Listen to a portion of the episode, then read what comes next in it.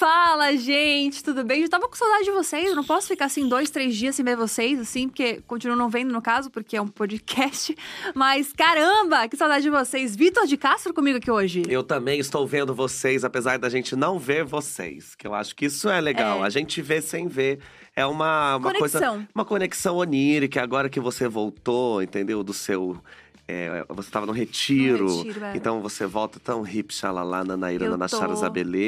E aí você vem na paz. Eu tô na paz, inclusive a galera tá, tá sentindo a minha energia, eu acho. Tá sentindo. Se eu não tô tá uma coisa sentindo, completamente diferenciada. vocês deviam sentir. Porque É. eu tô sentindo aqui, já tô até me. Eu tô muito da paz, assim, eu tô, É. tô da paz porque hoje, assim, eu acho que eu vou falar pouco, porque a nossa entrevistada de hoje tem muita coisa pra falar. Muita. A gente Então vai a gente jogar uma pode- pergunta. E silêncio. Exato. Aí fala assim, é, discorra. Isso, E exatamente isso. Tipo assim, é.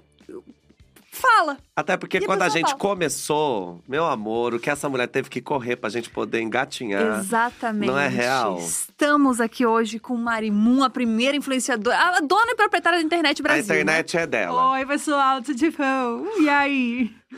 Ai, que delícia estar aqui com vocês. Olha, foi surpreendente, assim, é, encontrar-lhes nesse momento tão caótico do mundo e Opa. em vibes tão tranquilas, não é mesmo? A gente tá. Hoje a gente disfarça bem, né? Não a é? gente vai entrar na sua vibe, na verdade. É, assim, eu tô que eu tava surtando. É. É, mas daí eu te encontrei e fiz, nossa, a que Gabi tá. isso? É, ah, tá que energia tranquila, não é mesmo? Exato. Uma coisa mais chakra cardíaco, né? É, não sei nem o que, que é, mas sim. Uma coisa mais Sim. Chakra meditativa, cardíaco, é. meditativo. Não, eu vou ensinar uma meditação agora pra gente. A gente vai pra vinheta, a gente já volta todo mundo completamente relaxado numa energia totalmente outra. Vocês vão ver agora, já já. Roda a vinheta.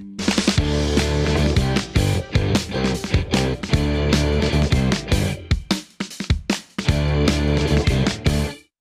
acho que nada mais justo do que realmente começar do começo. E dessa vez é começar do começo de verdade, porque Marimu entrou na internet quando ninguém entrava na internet. É, eu adoro que a tinha. galera que começou em 2015 fala, ah, eu entrei, ela só mata. Fala, amor, quem capinou, você mata aqui, ó. Exatamente. Como é que era a sua vida antes e por que que você decidiu entrar na internet? Teve vida Cara, antes? peraí. É que assim, eu, eu nasci em 82, né? Vamos, vamos posicionar ali no- no- na linha do tempo. Aham. Quando eu era uma pequena Marimun, é, o que estava acontecendo era o começo do que era mais ou menos se conectar na internet, né? Então eu peguei ali a BBS, BBS, que era tipo uma conexão muito crua. E aí depois, nos anos 90 ali, que começou a ter realmente o que a gente entende por internet. Mas é isso, não tinha muita coisa para fazer lá, né? Uhum. Era tudo muito lento, você demorava um tempão para baixar um- uma imagem para pôr no fundo de tela do seu computador, Nossa. tinha que baixar em zip drive, de tão pesado que era. Nossa. Meu Deus. É, as câmeras, né? Essa coisa de fazer rede social ainda não tinha muito, as pessoas ainda estavam meio, né, tentando en- descobrir o que, que dava realmente para fazer nesse negócio Uhum. aí, né? Essa tal da internet. Então eu peguei ali no- nos anos 90 esse, esse primeiro boom de blogzinhos, por exemplo, né? Então eu lembro de estar muito assim no escritório do meu pai, que era um cara super moderno, amante de tecnologias, que viajava muito para fora todo ano para trabalhar com. Ele, na verdade, trabalha com projetos para varejo. Uhum. Então, ele ia lá pegar referência de lojas incríveis, da Dolce Gabbana, da Prada, Uhum. não sei o quê, o que que a galera tá fazendo, como é a iluminação. E comprava computadores bons, trazer para o Brasil e já começava a fazer os projetos de AutoCAD, sei lá o quê, um, né? Que maneiro isso. É, Um e aí, que hoje já é. deve estar. Sei lá, Sei lá em onde, Nem é. sei porque eu não acompanho muito AutoCAD, mas eu lembro de passar muito tempo esperando, porque meus pais são separados, eu ficava, às vezes, esperando meu pai terminar de trabalhar, ficava lá no escritório, e a minha diversão era ficar no computador. Isso com quantos anos? Cara, minha Dez infância anos. meio que inteira. Eu lembro do meu primeiro computador ser um tela preta e verde, assim, com nove anos, que aí foi tipo, ai, filha, esse computador, ó, tó pra você. Ele não é mais tão bom, assim, eu era uma criança pequena, assim, e aquilo pra mim era legal porque eu jogava Space Invaders 1, e um jogo que tinha um gato que entrava por uma janela. E eu não lembro mais muitos Nossa, e detalhes. seu pai nem devia imaginar o que, que ele já estava colocando na sua cabeça, É. Não, que e- tipo de, de universo estava se abrindo. Exato, era, uma, era tão estranho que acho que ninguém entendia nada do que ia acontecer realmente com a internet, Uhum. né? Acho que essa coisa de, enfim, tudo que se faz hoje com a internet é, é tão intenso, né? A gente não, não entra mais na internet. Antigamente você até falava, vamos entrar na internet. Aí você né, ligava o modem. Uhum. Piru, piru, piru, psh, Aí tinha, não podia usar o, o Telefone. telefone. Você tinha que Aí a mãe tirava da o telefone da, do gancho e gritava: Mari, Sai, sai da telefone, internet! Precisa usar a internet, né? Precisa ligar pra sua avó. tipo, é, tinha isso aí. Era bem. Duas coisas que não existem mais, né? Que É, é, nem minha avó, discada, tadinha. nem sua avó.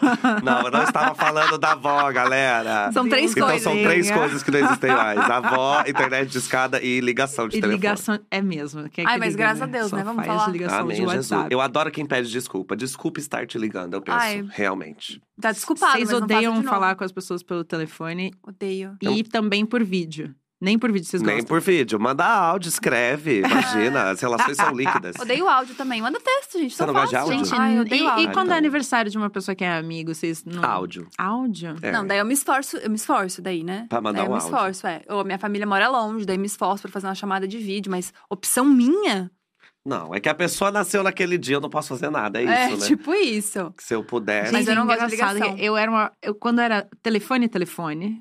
Eu- a gente passava muito tempo no, pendurado no telefone com a amiga, às vezes, né? Horas, Pendurado, que já vem dessa É. expressão, pra você que é geração Z, que os telefones Tinha tinham um fio, então e não você era se muito pendurava comprido. no Demorou pra fazer um telefone sem fio. Eu lembro, É. inclusive, do dia que minha mãe. A gente, ia, a gente ia sair, aí minha mãe tava esperando o telefone, o telefone tocar, porque meu pai ia ligar, sei lá o quê. Aí eu falei, mas mãe, vamos indo, porque eh, leva o telefone sem fio. Que aí ele liga, e aí você atende com o telefone sem fio na minha cabeça. E assim criou-se o celular. E assim criou-se o celular. Você Olha, vê, que é isso, Steve Jobs ouviu ela falando e fez, vamos criar essa net. Emocionante. Mas enfim, aí era isso, né? Essa tecnologia é muito tosca ainda, a internet muito lenta, a gente tentando baixar uma música, um álbum durante uma madrugada, né? Porque tudo era muito Nossa, lento, essa coisa de gente. Napster. É, e a sensação de você ser meio hacker, né? Porque Aham. você tinha que ser muito nerd pra mexer nessas coisas. E pra baixar um negócio, né, que é pirataria, né? É, no Que é tipo- Não, é que é, hoje em dia, você entra lá na, Napster, na- nas aplicativos lá, como chama? As plataformas de áudio, rapidinho você baixa. Mas antigamente a gente tinha que baixar um álbum, aí você tinha que entrar num fórum É. que tivesse alguém Isso. postando bem anonimamente, assim, ó, encontrei de algum lugar, aí você É. baixava. E que, que você orar pra ser aquilo mesmo, né? Porque às vezes você baixava era uma coisa completamente outra. Exatamente. Às vezes vinham vírus. Às vezes, às vezes, muitas É, vezes. você tinha que manjar muito de computador nessa época. O que, que você gostava de, de ouvir? O que, que você baixava, assim? Cara, eu era meio grungezinha, né? Eu gostava de Green Day, eu gostava de Offspring, e eu tinha um, toda uma vertente também de rock anos 60, Jimi Hendrix, Janis Joplin, não sei o que, que foi mais influência, acho que do meu padrasto. Minha mãe, acho que me influenciou mais essas coisas mais psicodélicas, tipo Pink Floyd, Janis Aham. Joplin. Nossa, ótimas referências. Pois é, tô achando incrível. Minha madrasta era mais do pop, Michael Jackson, Madonna. Meu primeiro show, inclusive, da minha vida foi Michael Jackson, Nossa. Onde? em São Paulo, lá no estádio Morumbi. No Morumbi. Olha Foi só. emocionante. Você se Eu lembra? chorava de emoção, assim, era o sonho da minha vida. Eu tinha nove anos, era tipo, o sonho da minha vida era Michael Jackson, era tudo pra mim. E, e aí eu tinha capa, a, a fita, né? Tinha a fita, tinha o vinil do Bad, que eu ouvi um zilhão de vezes, me influenciou muito, inclusive eu identifico muitas referências da capa do Bad até hoje, né? No Uhum. meu, na minha vestimenta, no meu armário. Você É. torce pra ele estar vivo? Ah, então, eu não sei. O Michael Jackson, depois de tudo que aconteceu, que a gente sabe que aconteceu, né? Uhum. Não, caiu muito, caiu muito pra mim. Eu Envelheceu cancelei. mal, né? É, o eu cancelei, mano. mal. Eu acho que a gente. é, não dá, pedofilia, né, gente? Não dá. A gente É, cancelou o Michael Jackson, entendeu? Exato. Infelizmente. Mas naquela época, né, gente? Era tudo a outra fase, a gente não sabia de nada, e ele ainda era o rei do pop vivo, dançante, e com shows incríveis, impressionantes.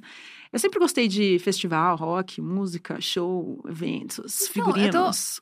Eu tô meio impressionada porque foi uma, uma infância, adolescência muito atípica, assim. Tipo, Uhum. você fez coisas muito legais e incríveis. E eu tô me sentindo, assim, uma, uma, uma batata, porque eu não sabia nem ligar o computador direito, sabe? Com os meus 14 ali, já não sabia ligar as coisas direito, fazer as coisas direito. Com não sei 17 como já tinha trabalhar. 2 milhões de Cara, seguidores. mas eu era- Essa é a sua vida. Eu acho que assim, eu era muito curiosa E eu gostava de tecnologia. Eu lembro de ser a única pessoa da casa que sabia programar o VHS, né? Que é a fita VHS. A gente tinha uma. Eventualmente inventaram um player de VHS que você programava o horário. E eu fiquei muito feliz, porque às vezes eu tinha que estar na Programava aula de pra inglês. quê? Pra- E bem na hora da aula de inglês, tava passando Animaniacs ou Batman com a Ah. Arlequina. E eu queria assistir, eu não podia. E aí, o que, que eu fazia? Eu programava. Então você gravava a TV. Exato. Eu tinha packs e packs, assim, de fitas VHS, todas identificadas. E algum e tinha um caderno com as minutagens. Então, nessa fita tal, eu tenho clipe da Spice Girls. Depois eu tenho Green Day. Aí eu tenho No Doubt. E assim criou-se o YouTube Brasil. É. Você vê, ela só em 10 minutos de conversa já criou o celular e o YouTube. e fica aí assistindo, viu, gente? Porque até o final ela vai lançar novas tecnologias que ainda nem chegaram. A Marimun é detentora do primeiro streaming. Exatamente. Primeiro streaming brasileiro Primeiro streaming brasileiro tava na casa dela. Então ela fez o YouTube e o primeiro streaming. Mas isso é que é engraçado. Eu lembro quando eu vi pela primeira vez uma câmera ligada, é, essas live cams, assim, né? Uhum. Uhum. Que era uma coisa muito doida, né? Era tipo, caraca, agora já tá tão rápida a internet que dá pra mandar um frame a cada minuto, às vezes, né? Era, tipo, bem lento ainda, né? E aí dava pra ver, tipo, a casa de alguém. Aí o cara apontava pro, é, pro aquário. Aí você ficava vendo o você peixe faz, dele da casa de alguém. Lá em São Francisco, não sei o quê. Você Falava, caraca, que loucura. Aí tinha o zoológico de não sei aonde, que dava pra você ver o panda. Aí tinha Times Square, e você podia movimentar a câmera. Cara, pra mim isso foi tipo... abriu minha mente. Falei, meu Deus, olha que super tecnológico. O seu interesse. Desculpa, você. Não, que eu tava pensando, tipo, Ela tava mind Não blown faz- aqui. não, eu Meu tava Deus do céu. Eu tava numa grande brisa aqui sozinha que eu fiquei pensando, gente, não faz tanto tempo assim. Tipo, as coisas mudaram muito de uma não, forma faz, absurda. faz um Ai, não é- tempo. Amigo, mas. Muita gente tá assistindo a gente agora, não era nem nascido nessa época. É. Não, mas é que eu fico um pensando tempo. Tem assim. gente que A trabalha tá com a falando- gente que nasceu depois de 2000. Aí eu começo Então. a ficar preocupada.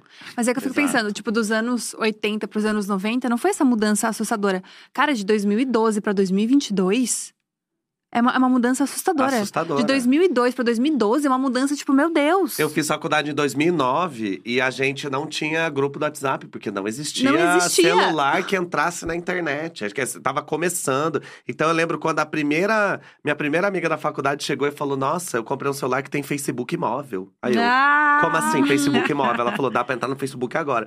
Aí, lógico, clicava, a gente assistia uma aula, e daqui a pouco abria. E isso faz 12 anos.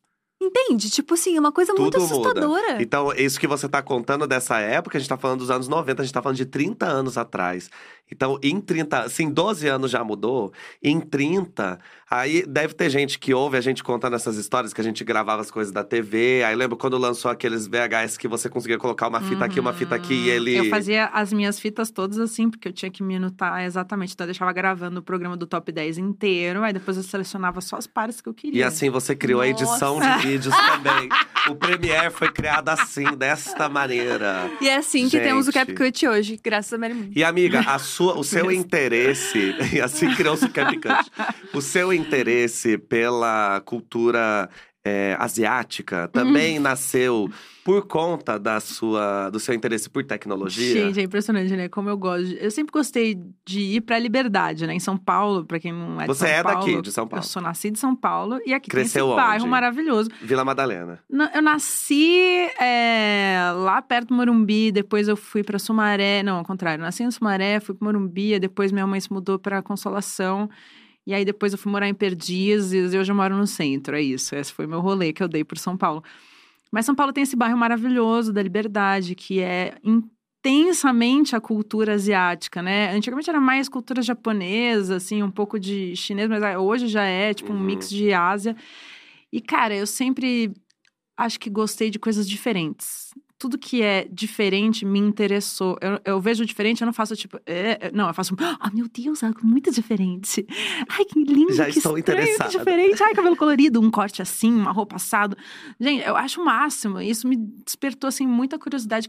E e eu queria entender. E, que, e aí você descobre que tem um mundo disso, né? Um, um planeta inteiro chamado Japão onde as pessoas todas são daquele jeito, mais ou menos, né? Ou sei lá, é porque o Japão tem todas essas loucuras, né? Que, que vai desde a galera que é, se veste completamente kawaii, com um milhão de Uhum. coisinhas coloridinhas no figurino, a mina que é meio gótica, se veste de boneca, uma Aham. galera que usa umas plataformas gigantes, aí tem a tem geisha, aí tem as senhorinhas fofinhas que ficam de kimono, aí tem, tipo, a galera que é mais do rap, que é muito louca. Mano, tem tudo, né? Aham. Mas assim, tudo lá é muito massa, eu acho bem interessante. Então não é que a- o seu interesse por tecnologia, é que você achou diferente é, não, é, mesmo. Eu acho que é mais isso. E quando você foi pra lá a primeira vez, foi tudo que Deus. você esperava? Você não foi tipo sabe assim, o que aconteceu Deus. quando eu fui pra lá. Eu tava numa viagem a trabalho na África do Sul, que eu tava trabalhando lá pra um, pra um canal de TV, pra Sky, e a gente tava entregando. Muito Tipo, chique, né? Vamos levar Muito os nível. vencedores da promoção para a África do Sul e você vai lá se divertir com eles. Nossa, o melhor trabalho do mundo. Fui, aí no último dia, é, eu passei mal. E de, de lá eu ia pro Japão na sequência, tirar férias. E eu passei assim mal, num jeito que eu não conseguia ficar de pé. Eu tinha uma cólica, assim, tipo, eu tive uma. Eu não sei se foi reação alimentar, eu não sei o que, que foi.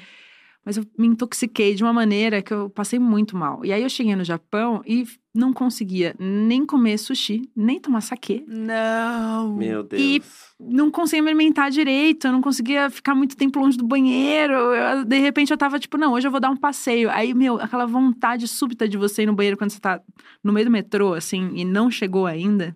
Meu a Deus. sorte é que no Japão, aquele banheiro maravilhoso tem em todos os lugares, inclusive em todos os pontos de todas as estações de metrô.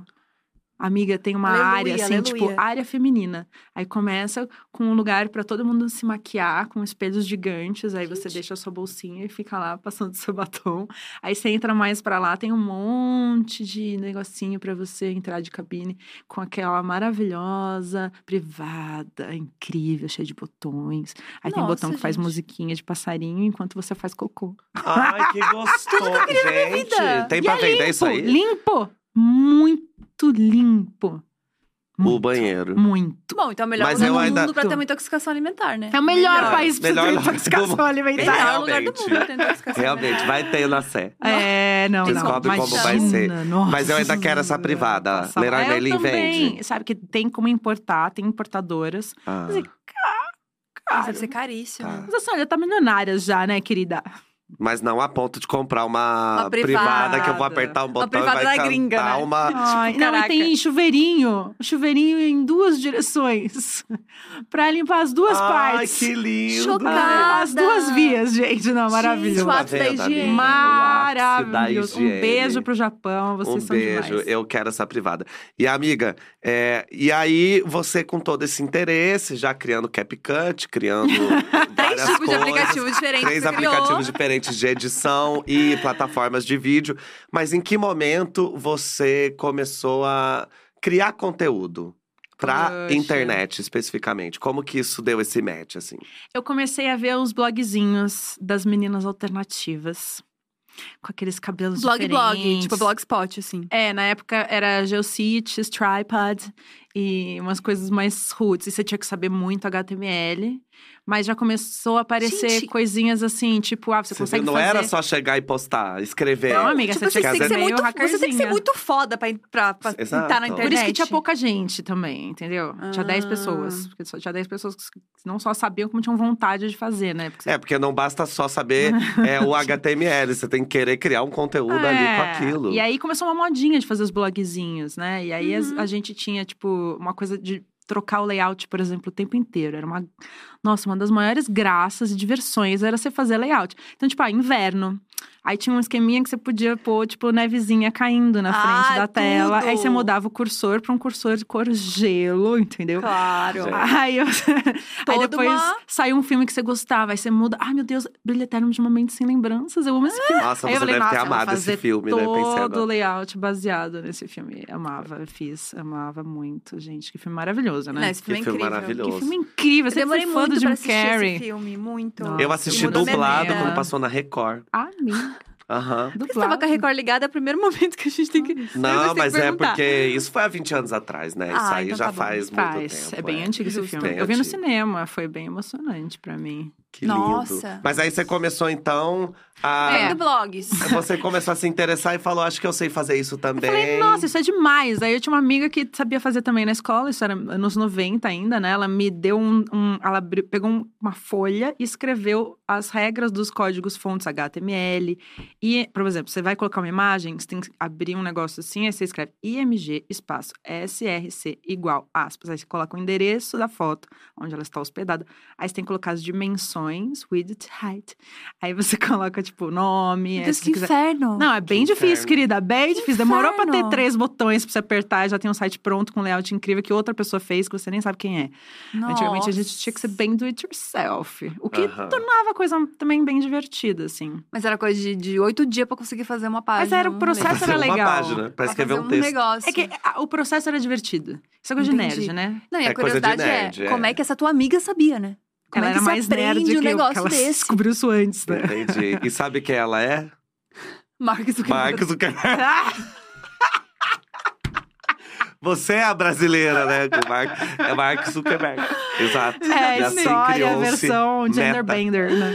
Daí aí começou Ai, com o blog, Deus. tipo assim, não tinha muita coisa brasileira pra você. Então você pegou era muita referência muito- da gringa. Então, internet começou nos Estados Unidos. Uhum. né? Era tudo em inglês. Uhum. Então, assim, eu sei que se vire. E eu sempre gostei de falar inglês, aprender inglês, porque o meu sonho, quando eu era bem criança mesmo, era trabalhar na Disney, fazendo character design dos filmes das animações. O que, que é character design? É a pessoa que desenvolve o personagem.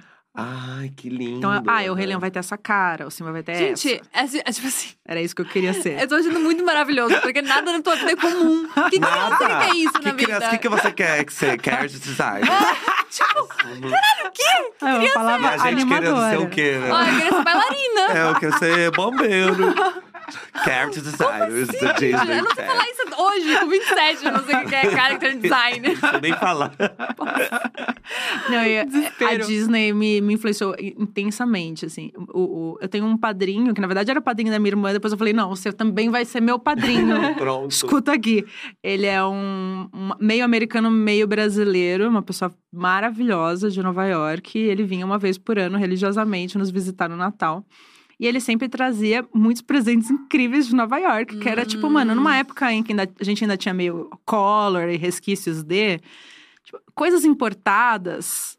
No AI, entendeu? No não AI. tinha. A Barbie importada não chegava aqui, entendeu? Você tinha que ir lá na loja chinesa, comprar ilegalmente do cara Uhum. pra ter uma Barbie diferenciada. E, e por aí vai. E aí a gente tinha as fitas de todos os filmes da Disney. Fita verde. Em inglês, Ó, porque ele trazia de Nova York. E eram fitas que, mano, muitas não tinham chegado ainda no Brasil as histórias, não tinham dublado, sabe? Tudo demora, né? Um pouco, ainda mais eh, anos 80, né? Então eu aprendi inglês muito vendo os filmes da Disney também. E aí eu Criança olhava prodígio, aquilo né? e falava, gente, é isso que eu quero fazer quando eu crescer. E tem uma coisa que ah, não só a infância dela, porque é isso, né? Você, por ser é, ter todos esses interesses desde sempre, mas não só por isso, você é sobrinha de quem é, né? Ah, é, eu sou sobrinha do Flávio de Souza. Que é mais conhecido como o seu gran... como o grande criador de. Castelo Ratimbum, Mundo da Lua, Gloob Gloob. Você entendeu? Você chegou quando ele tava criando, porque você já era uma adolescente, né? Quando o Castelo Ratimbu. É, ele começou, ele fez revistinha, depois ele fez o primeiro Ratimbum, aí que teve o Castelo Ratimbum depois, né? E se você sempre acompanhou, você Sempre, gostava? eu era muito fã. Você e chegou ele, aí na... e ele fazia teatro também, ele escrevia livros, escreve, né, ainda livros infantis, e ele teve uma fase muito forte de escrever teatro, ele era muito amigo da Marisa Hort, essa galera gente, toda. É. Ó a vida Você da Mari. entendeu? Você entendeu? Não é comum, entendeu? vida É um da negócio que é Mari. muito único. A gente, quando criança, comendo catota, Nossa, a gente, menina no, no cenário do Castelo Ratimbu. Ah, entendeu? E fazendo Entendeu? um HTML. IMG. Ai, de dia eu vou visitar a Celeste do Castelo Ratimbu, à noite eu vou fazer o HTML. mano. E depois eu vou na Liberdade. E a gente comendo catota. Hoje comendo catota, se duvidar, Até sabe? Eu tô, meu Deus. Tô Ai, desesperada. Mas ah, e- o, fato de você ser sobrinha do Flávio é, te inspirava também, assim, de você já estar numa família que tem artistas, né? De você já ter tudo isso e você falar, ah, então eu posso mais do que do que me é prometido. É, eu assim. acho que o lance é muito você abrir a cabeça e sair da caixinha e ver que existem muito mais possibilidades do que te foi apresentado de início, né? Uhum. Então, eu acho que quando- é uma coisa que a gente faz, por exemplo, quando a gente viaja pra fora e a gente fala: Uhum. caraca, olha, existem muitas maneiras de viver a vida, cultuar um Deus, muitas maneiras de amar, muitas maneiras de falar, muitas maneiras de organizar uma cidade, muitas maneiras de, de fazer uma fazer privada. comida, muitas maneiras de fazer privada, entendeu? E aí, quando você sai assim dessa caixinha, que começa, acho que, sabe, dar umas sinapses diferentes e você fala, pô, é possível muito mais coisas. É possível você pintar cabelo de colorido, é possível você ser character designer da Disney, é possível você, sabe, tipo. Acho que teve muita influência, sim, sabe? Ver o backstage, entender o que, que é um diretor, o que, que é um ator, o que, que é um roteiro. Que, que são câmeras. Que são Gente. câmeras. Acho que isso teve. Apesar de que é engraçado, eu não sonhava com isso, não era? Eu queria trabalhar na Disney mesmo, ou ter uma lojinha. Meu sonho era ter uma lojinha de cultura alternativa, né? Que eu tive uma Gente, época, Mari que Moon criança Story. que tem uma lojinha de cultura alternativa? O quê? Não, mas aí já era mais adolescente. Já era eu acho, adolescente. é. É, mesmo assim, entendeu? gente. Não, que adolescente assim. quer ter uma lojinha de cultura alternativa? Eu, da adolescente, Você vê nem ainda que era comia cultura vê nem que era cultura quando eu era adolescente, eu acho. Então, mas acho que essa era a Muito minha mais treta. Eu acho que a minha treta era perceber que existia o mainstream e o rolê alternativo. Então existia as pessoas que usavam calça jeans e não pintavam cabelo, e as pessoas que usavam roupas esquisitas e pintavam cabelo de colorido. Uhum. Existiam as pessoas que tinham um emprego normal, tipo advogado, e existiam pessoas que eram costume designers, Yeah. character designers, né? Tipo minha tia, que era figurinista, meu tio que escrevia Cara, coisa. coisa legal. Acho que você começa a perceber que existe uma coisa que é meio normal e meio chata e uma coisa diferente. É, e né? até quando a gente fala de, de normal, é importante frisar, né? Porque realmente é uma coisa que é normativa. Exato. Que assim, não, o que, que é normal? Uhum. Você trabalhar oito horas por dia. O que, que é É. normal? Você trabalhar cinco por dois. O que, que é normal? Cinco por dois, que ela nem deve saber o que, é, mas é quando você trabalha de segunda, a sexta e folga, final Ah, de tá, tá, semana. tá. O que, que é normal? É, é muito normativo, entendeu? pra Faz você. pra. Mas é isso, então é muito Não, importante. e vou além, acho que até a questão de sexualidade, sabe? É, eu fui criada com um ambiente onde o meu padrinho é gay, entendeu? Eu fui criada por uma. Por isso que você falou que você queria que ele fosse seu padrinho, né? Que você olhou e falou assim: Ah, Eu quero a gay! É, lógico, Esse meu eu padrinho é hétero. A boba, gay. não. Cadê a gay? A gay vai me trazer boneca, amor. Eu quero aqui, Não é? muito bom. O seu padrinho de verdade besties. é vivo ainda? Ah, ele é vivo, mas a gente não é próximo. Ah, virou Bolsonaro. Não sei, viu? Ah, Mas não é espero, acho bom, não sei, inclusive. É, essa é a minha história de vida. É. Oh. Mas eu acho que isso é muito importante, porque quando a gente cresce num ambiente. Por exemplo, né? O meu ambiente, o ambiente onde eu cresci, foi completamente normativo. Então, quando a gente cresce num ambiente desse, é, você, você depende que algo te tire dessa normatividade. Então, você depende, às vezes, de assistir um filme e falar. Nossa, entendeu? Mas é, é algo Uhum. que é sempre muito distante. Sim. Porque Uhum. próximo a você, a sua Que família. quebra a sua bolha, né? Exato. E no meu caso, foi uma amiga minha que ela veio de São Paulo, então ela Uhum. veio descolada. e aí eu olhei pra ela e fiz: Nossa, então eu não preciso seguir essa norma. No seu caso, você já tinha isso em casa. Isso é muito. É. Muito interessante. Então, quando a gente vê hoje, né, quando vai falar, nossa, eu tava vendo aqui o, o seu roteiro e tantas.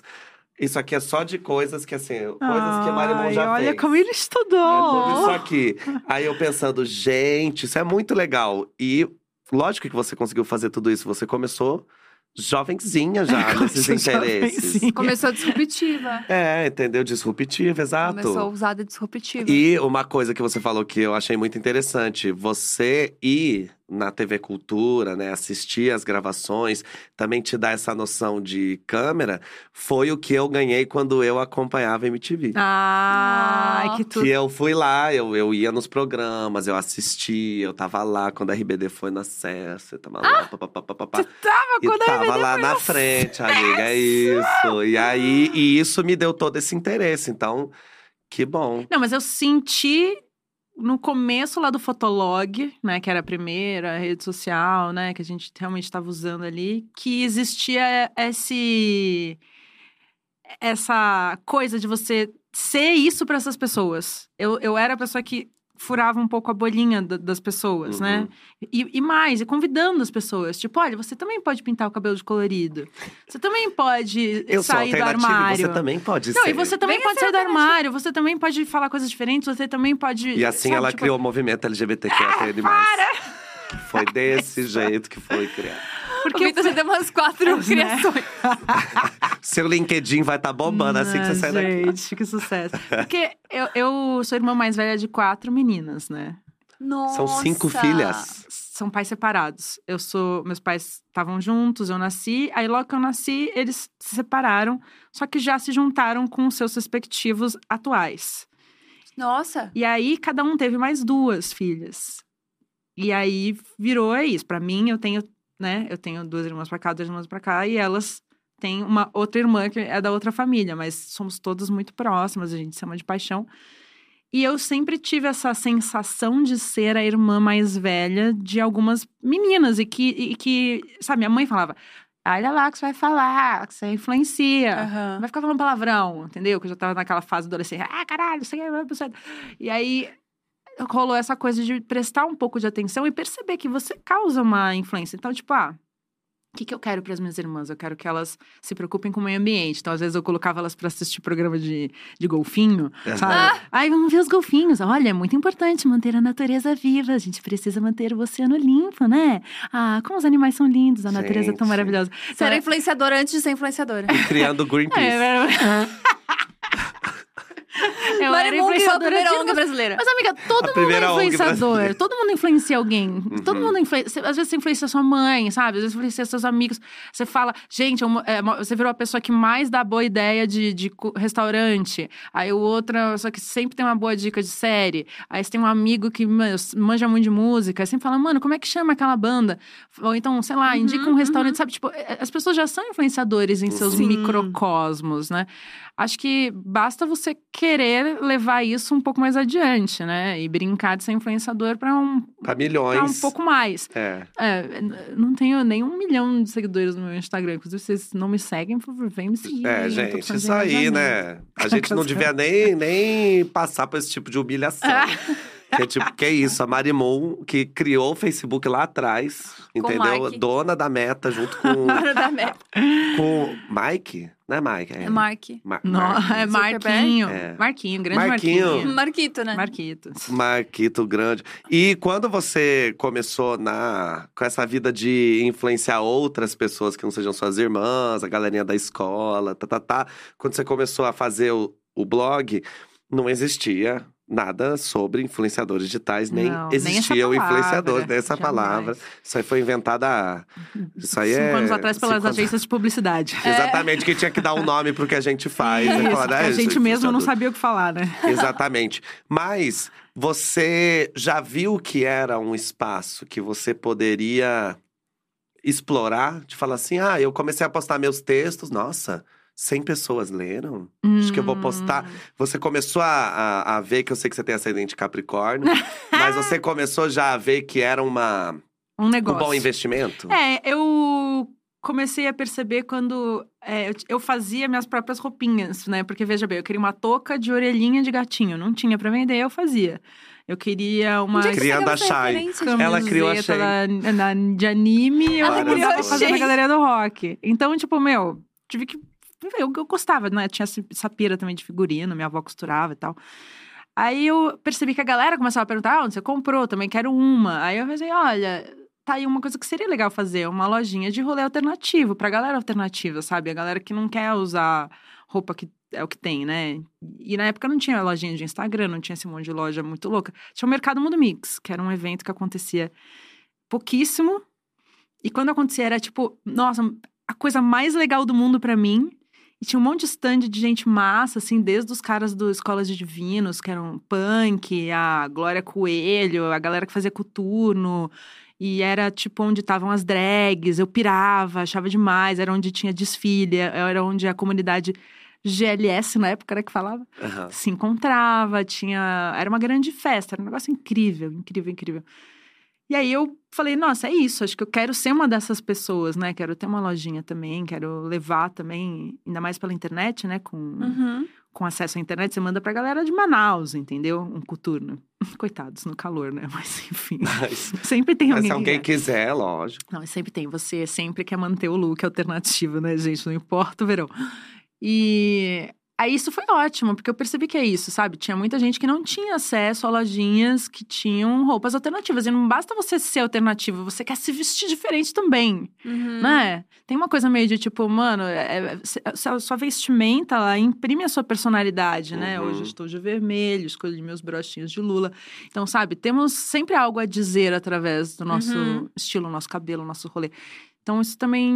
A moda, ela tem muito esse poder, né? É. Eu acho que existe toda uma discussão sobre as construções que a moda faz, É. exatamente porque ela dá um recado, né? Ela te Uhum. conta uma história, ela É. conta. Quando, che... Quando você chega e faz, nossa, o seu cabelo conta uma história, Uhum. a sua roupa conta uma história, a sua make conta uma história, o seu. Spikes. Spikes. Minha, minha coleira. Sua coleirinha, de coleirinha. De cachorrinho au coração. au, conta uma história, entendeu? É, exato. E Mas acho daí que você ainda tava nessa de, ah, vou usar a internet pra vender os produtos. Pra vender meus E não era uma loja online? lacinha. Era uma loja online, Marimon Ah, tu- Store. Bom, ela criou o primeiro e-commerce do Brasil também. Porque Também, exatamente. não tinha loja online assim com facilidade. Exatamente. Ela criou a Amazon. Você acredita? Ele criou a Amazon. Exatamente. E o. Mercado Livre, os dois. Nossa, ainda bem que você conseguiu um tempinho na agenda pra vir aqui falar com a gente, né? Porque com tanta Caralho. coisa. Mas você. Peraí, desculpa, mas assim, pra mim, como é que foi isso? De, tipo assim, você criou uma loja onde não, não, não era um rolê que era comum as pessoas terem loja na internet, comprarem na internet. Como é que foi isso? É, foi, foi difícil, porque as mães me ligavam pra saber se, Mentira. se eu ia entregar, se tava tudo certo. Era aquela época que falava, não acredito em tudo que você lê na internet. né, É, a as mãe- pessoas ainda achavam isso.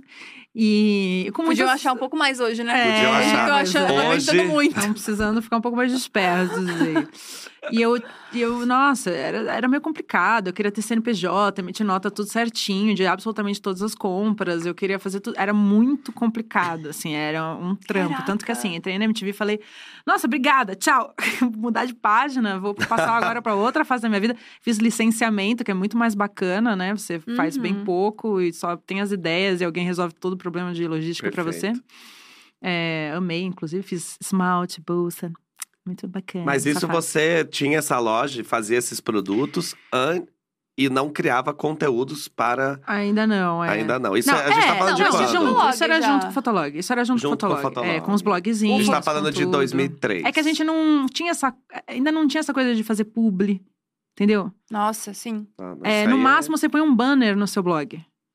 E Que era paga. anúncio do Google, Então, e né? não era uma coisa que dava muito dinheiro. Então, assim, eu falei, ah, mano, não é, não é por aí que eu vou, vou, vou, né, seguir uma carreira, né? Então, acho que eu vou seguir uma carreira aqui, ó, a lojinha, né? Uhum. Então. Que é o clássico, né? É. Eu vou vender produto. Que isso É. aí é feito desde os Neandertais. Não, e eu sempre gostei de uma lojinha. É. Adoro uma lojinha. Loja alternativa ainda, nossa, com os negócios doidos. E aí, a gente tá falando de 2003. É, tipo 2003, 2004, 2005, 2006, 2007. Aí eu entrei na Até MTV entrar na MTV, foram 2008, cinco é, anos, mais tipo ou aí, menos. é.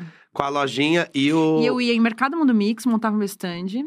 Eu ia nos eventos de anime também com meu stand. Aí eu viajei por Floripa, é, Manaus, é, Distrito Federal. Inventou. Ah, é, Ponte Ercílio Luz. Ela Ela inventou. inventou. É, exatamente. E foi gostoso isso, porque a gente viajava, era muito doido. Aí, uma época, eu tentei fazer faculdade junto. Aí era um caos, porque eu, eu saía da, da facu na sexta, metia todas as minhas coisas numa caixa, aí entrava num busão, viajava de madrugada, chegava de dia, montava o stand, trabalhava o dia inteiro, aí dormia às vezes na casa do organizador, amigo de alguém, num motel, não sei o que lá. Aí domingo encaixotava tudo que tinha restado. É, voltava de madrugada, segunda-feira, tinha que ir pra faculdade. Nossa, era Nossa! muito puxado. O que, que você fez de faculdade? Então, eu tentei fazer desenho industrial. Eu tentei, e eu acho. não consegui Uhum. seguir em frente, É muito. precisava trabalhar. Muito padrão, né? Eu vou te dizer, o problema era é, meus pais separados, né? E eu com uma sensação assim de que, mano, 18, trabalhar, ganhar dinheiro, parar de se depender, né, da, da, da grana dos meus pais e morar sozinha. Então, eu entrei numa de que, assim, eu precisava trabalhar. E muitas vezes ah, não dá, né? Não dá tempo. As pessoas da faculdade, eu não sei o que elas acham, que você não faz mais nada, que você não trabalha, que você Uhum. tem que fazer para cada matéria, você tem que fazer um trabalhinho em grupo, que tem que bater no horário de todo mundo, Um normalmente trabalho à tarde, mesmo. que é a hora que eu devia estar trabalhando. E aí, tipo, um monte de entrega, de um monte de coisa. Eu não dava conta, assim. Sem contar que era uma grana que eu gastava e eu queria ganhar. Então, eu comecei a achar muito improdutivo fazer faculdade. E assim- desisti. e tentei fazer moda também. Ah, moda faz total sentido. Desenho industrial, eu fiquei meio, no terceiro peraí. ano. Que apesar de ser mais É interessante, pra ainda tinha tudo isso. gráfico, entendeu? Hum. Antes era tipo, quem sabe eu faço um design gráfico, não sei, internet, design pra internet. É, que sei. também tinha- tem tudo a ver com o Tá, que você é, gosta, faria né? sentido também. Tô perdida na linha do tempo, que você fez muita coisa na sua vida. Tô perdida na linha do tempo. Quando é que começou o Fotolog nessa história? Porque 2003. foi a primeira rede social, assim, que deu uma bombada e que você ficou É. conhecida na Ele, internet. ele é conhecido por muito. Muitas pessoas falam que é a primeira rede social. Ah, Que ele foi a entendi. primeira, porque ele juntava os. Ele era igualzinho o, o, o Instagram de antigamente. Original, é. É. Aham. Ele tinha foto, comentário, lista dos melhores amigos. Poucos comentários, Só né? que ele ainda tinha uma home. É, você só Hum. podia fazer 100 comentários, era o limite. E só podia postar uma foto por dia, a não ser que você fosse gold. Ah, Você foi e você gold. foi gold. Eu ganhava gold dos meus fãs, porque eu não tinha cartão de crédito internacional naquela época, e você tinha que ter cartão de crédito internacional. É verdade, foi um fã, não foi? Que começou a pagar o pra Gold pra mim, você. é. Você sabe quem ele é? Sim, você tem. Eu não lembro, eu Não esqueci. lembra. Você tá assistindo? Caraca! Então, Não leva pro coração. A Não. gente não lembra mesmo que minha muita coisa. memória A vida... especificamente é bem ruim, E inclusive. a vida também acontece tanta coisa, É, né? Se a gente for lembrar vocês já todo viram, mundo. né? Exato. Mas se você tá assistindo, comenta aqui embaixo, manda um gold. Uhum, Que agora no YouTube é o Super Chat. Aí você é manda. verdade. E como é que foi, é, tipo assim, por que, que você entrou no Fotolog? E como é que foi construindo isso? Porque foi realmente a primeira coisa que fez você dar uma bombada na internet, ficar Foi. conhecida na internet. É, a home do Fotolog tinha, assim, mais vistos da semana, mais vistos de todos os tempos, e acho que mais vist- vistos do mês. Às vezes eu, é- eu tava nos três. Caraca! Gente. Era uma loucura. Famosa. Você era Tinha 10 mil Virgínia. pessoas acessando, eu acho, né? É, Tipo, muito, né? Que tipo sei assim, é todo Dez- mundo que tinha internet dez no mil Brasil. Exatamente. Não, isso é muito. É. Até hoje isso é muito. Imagina Ah, na nossa. época, 10 mil. é. Nossa. E, Mas, mas eu, antes disso, olha que engraçado. A Lia do Just Lia, não sei se as pessoas conhecem a Lia também, é uma dessas, tipo, carpinou a internet comigo. A gente, eu, ela e mais algumas pessoas, a gente chegou a montar um blog coletivo. Além da gente ter os maneiro. blogzinhos individuais, às vezes tinha um blog coletivo. E aí tinha, às vezes, um tema, não sei o quê. E alguém, que eu não sei quem era, mas teve uma ideia genial, que era... A gente tinha uma página onde tinham as fotinhos de cada um na mesma página. E não eram muitas pessoas, devia ser, sei lá, nove. E aí, cada um tinha, sei lá, o seu mari.jpg, a Lia tinha, tinha o lia.jpg. Aí, a gente atualizava manualmente no servidor as nossas fotos. Então, tipo, ah, hoje eu tirei uma foto nova com a minha webcam. Caraca. Tinha, sei lá, um megapixel de e aí, eu atualizava lá e subia de novo. Aí, você dava um refresh e você via as fotos novas de todo mundo do dia. Isso era, tipo, Instagram de nove pessoas, É. manual, né? Aham. E aí, quando apareceu o fotólogo, eu falei, ah, é igual, só que todo mundo pode participar, é Quando infinito. apareceu o Instagram. A gente não tem que ficar se matando de fazer HTML. E é a mesma coisa, era a mesma ideia. Você atualizava sua foto, só que você tinha ainda os Então comentários. você inventou o. Fotolog, é isso que você tá querendo dizer Não, pra eu gente não. também. Alguém, alguém lá do grupo. Alguém lá do grupo fez Porque um não é negócio que não era possível. igual. Como é que você tinha essas ideias disruptivas? De onde que vinha Mas isso? é porque eu acho que era meio natural. Você tá lá fazendo os negócios, você vai indo, entendeu? Gente. Você só vai, você só vai. É que não tinha muita coisa. Quando não tem muita coisa, qualquer coisa que você inventar é novidade, entendeu? Uhum. O, o lance é que hoje já meio que inventaram um pouco tudo. Se bem que agora a gente tá nessa fase de Web 3 aí, que é uma outra loucura, né? Sim. Que Tá. eu nem sei o que, que é. Também não. Eu, eu falei, é- bom, o Vitor concordou, ele deve saber, ele que Não, segue é, mas agora. é que eu já ouvi as pessoas falando, e as pessoas sempre falam, não, porque agora, Web 3, aí eu faço. O que, que é? É. Mari? Então, a Web 3 é uma web onde, teoricamente, todo mundo estaria conectado à blockchain. Sim, Vocês sabem o que é uma blockchain? o Vitor Não. sabe. É onde a gente compra roupa. Essa blockchain loja é ótima. é uma maneira que a galera. É uma tecnologia que a galera tem, muito nova, onde a informação está distribuída entre vários computadores ao mesmo tempo. Então, se um computador cai, a informação continua existindo. Então, ela é uma informação que não- meio que tem mais segurança, ela é mais irraqueável, ela Hum. não some, supostamente ela vai ser eterna. Ela é muito mais duradoura do que, por exemplo, aqui as coisas de vocês provavelmente estão todas guardadas dentro de um servidor. Uhum, Esse Uhum. servidor está dentro de um prédio. uhum. Se esse prédio pegar fogo, vocês perderam tudo. Pelo amor de é Deus. esse? Que Se, é se cai um meteoro nos Estados Unidos e sei lá, e só sobra a China, nossa, a maior parte da internet não existe mais. Isso é verdade. Né? Então, na Se verdade, que eu não assim. sei, talvez tenha um monte de servidor na China. Se uso. tô falando Eu tenho um servidor em mas- casa. É, não. Tô brincando. Bom, o. Instagram tá com o Vitor, é tá Tá seguro. tudo garantido, É, então. Tá- é. Tá, tudo bem. Eu que cortei o fio da internet aquela vez. Lembra que a Alexandra falou que a. Que saiu tudo que lá. saiu o Instagram. Fui eu que Posso cortei mais sem querer. água? Eu bebo muito Claro. Eu- água. aqui, Tem aí, amigo, ó. amigo? Aqui, ó, eu Ah, sirvo pra maravilha, olha. aqui, gente. Nossa, que- Gente, tá. bebam água. Bebam. Eu vou, vou fingir que entendi, só, só pra gente. É, pelo que eu tô Segredo vendo, na juventude, prática, na prática, assim, do que a gente mexe, não vai mudar nada. O que vai mudar é A na segurança e o coisas. armazenamento. É, vai ser mais seguro, vai ser mais armazenável. E o seu perfil vai ser mais. É, seu perfil em todo lugar. Porque, por exemplo, se você vai no YouTube, você tem que abrir uma conta. Se você vai no, Google, você abre outra. Se você vai não sei aonde, você Aí eu abre posso outra. ter só a minha mesmo. É, você tendo uma carteira, é, supostamente ela é uma carteira que você vai usar para conectar em todos os lugares. Aí você pode trocar coisas. A princípio, por exemplo, você tem um jogo. Aí você compra um monte de roupinha pro seu personagem no joguinho. Aí, se isso tivesse numa carteira de blockchain, se eles lançam um outro jogo que também está conectado na carteira, você poderia Usar as roupinhas usar em as outro mesmas rolê. roupinhas em outro, por exemplo. Entendi. Olha, moda sustentável até Até no mundo digital. no mundo digital. Moda sustentável do metaverso. Gente, mas É. aí. Eu tô tentando, assim, explicar de um jeito bem cru, tá? Mas Não, mas é maravilhoso. Foi a única maneira da gente entender, é a maneira bem crua. Quando você estava fazendo as coisas no Fotolog, né? Antes e depois, quando é, uma de vocês inventou o Fotolog, aí vocês foram Aham. fazer. Aí rolou esse boom de é, você Redes é uma sociais. web celebridade. Comecei a ser reconhecida na rua. As pessoas Ah. gritavam pra mim no meio da Paulista. Marimão! Não acredito! Eu olhava e falava, meu Deus. E você Amiga, você tinha- realmente foi a primeira influenciadora digital. Real. Sim. O, então, eu lembro uma, uma, uma reportagem que o Globo fez uma vez com as 10 maiores celebridades da internet brasileira. Marimu em primeiro lugar. E eu Ai, lembro tudo. disso porque eu era muito amigo do João Godoy. Não sei se você lembra Quem dele. era o João Godoy? Era o João, ele fazia vídeos no Videolog. Nossa, videolog. Nossa. É, e aí ele ficou Videolog. famoso fazendo isso. Nossa. Aí, que é O isso, que, que né? ele faz hoje? Ele, hoje ele abriu uma. Uma. Como chama? Uma produtora Ah, de animação. Ah, irado. E aí ele faz, ele pensa no roteiro, Não, cria os coisa personagens. doida. Várias dessas pessoas que estavam lá no começo fazem super outra coisa hoje. Então tem assim, Tipo o quê? que ainda faz. Tipo ele. Exato. Que foi pra produtora, animação. faz animação. Outra pessoa, não sei, sumiu. Mas, tipo, eu tô aqui, ó. Aí eu tô fazendo a mesma coisa. Exatamente. Isso é também um. Eu insisti na pauta, né?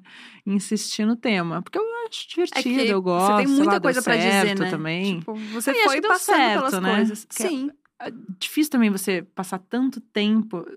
Você se mantém re- relevante, consegue fechar publicidade com marca grande, Sim. sabe? Pessoas que nem vocês ainda sabem quem eu sou, sabe? Me acham maneira, me chamam pra participar do podcast.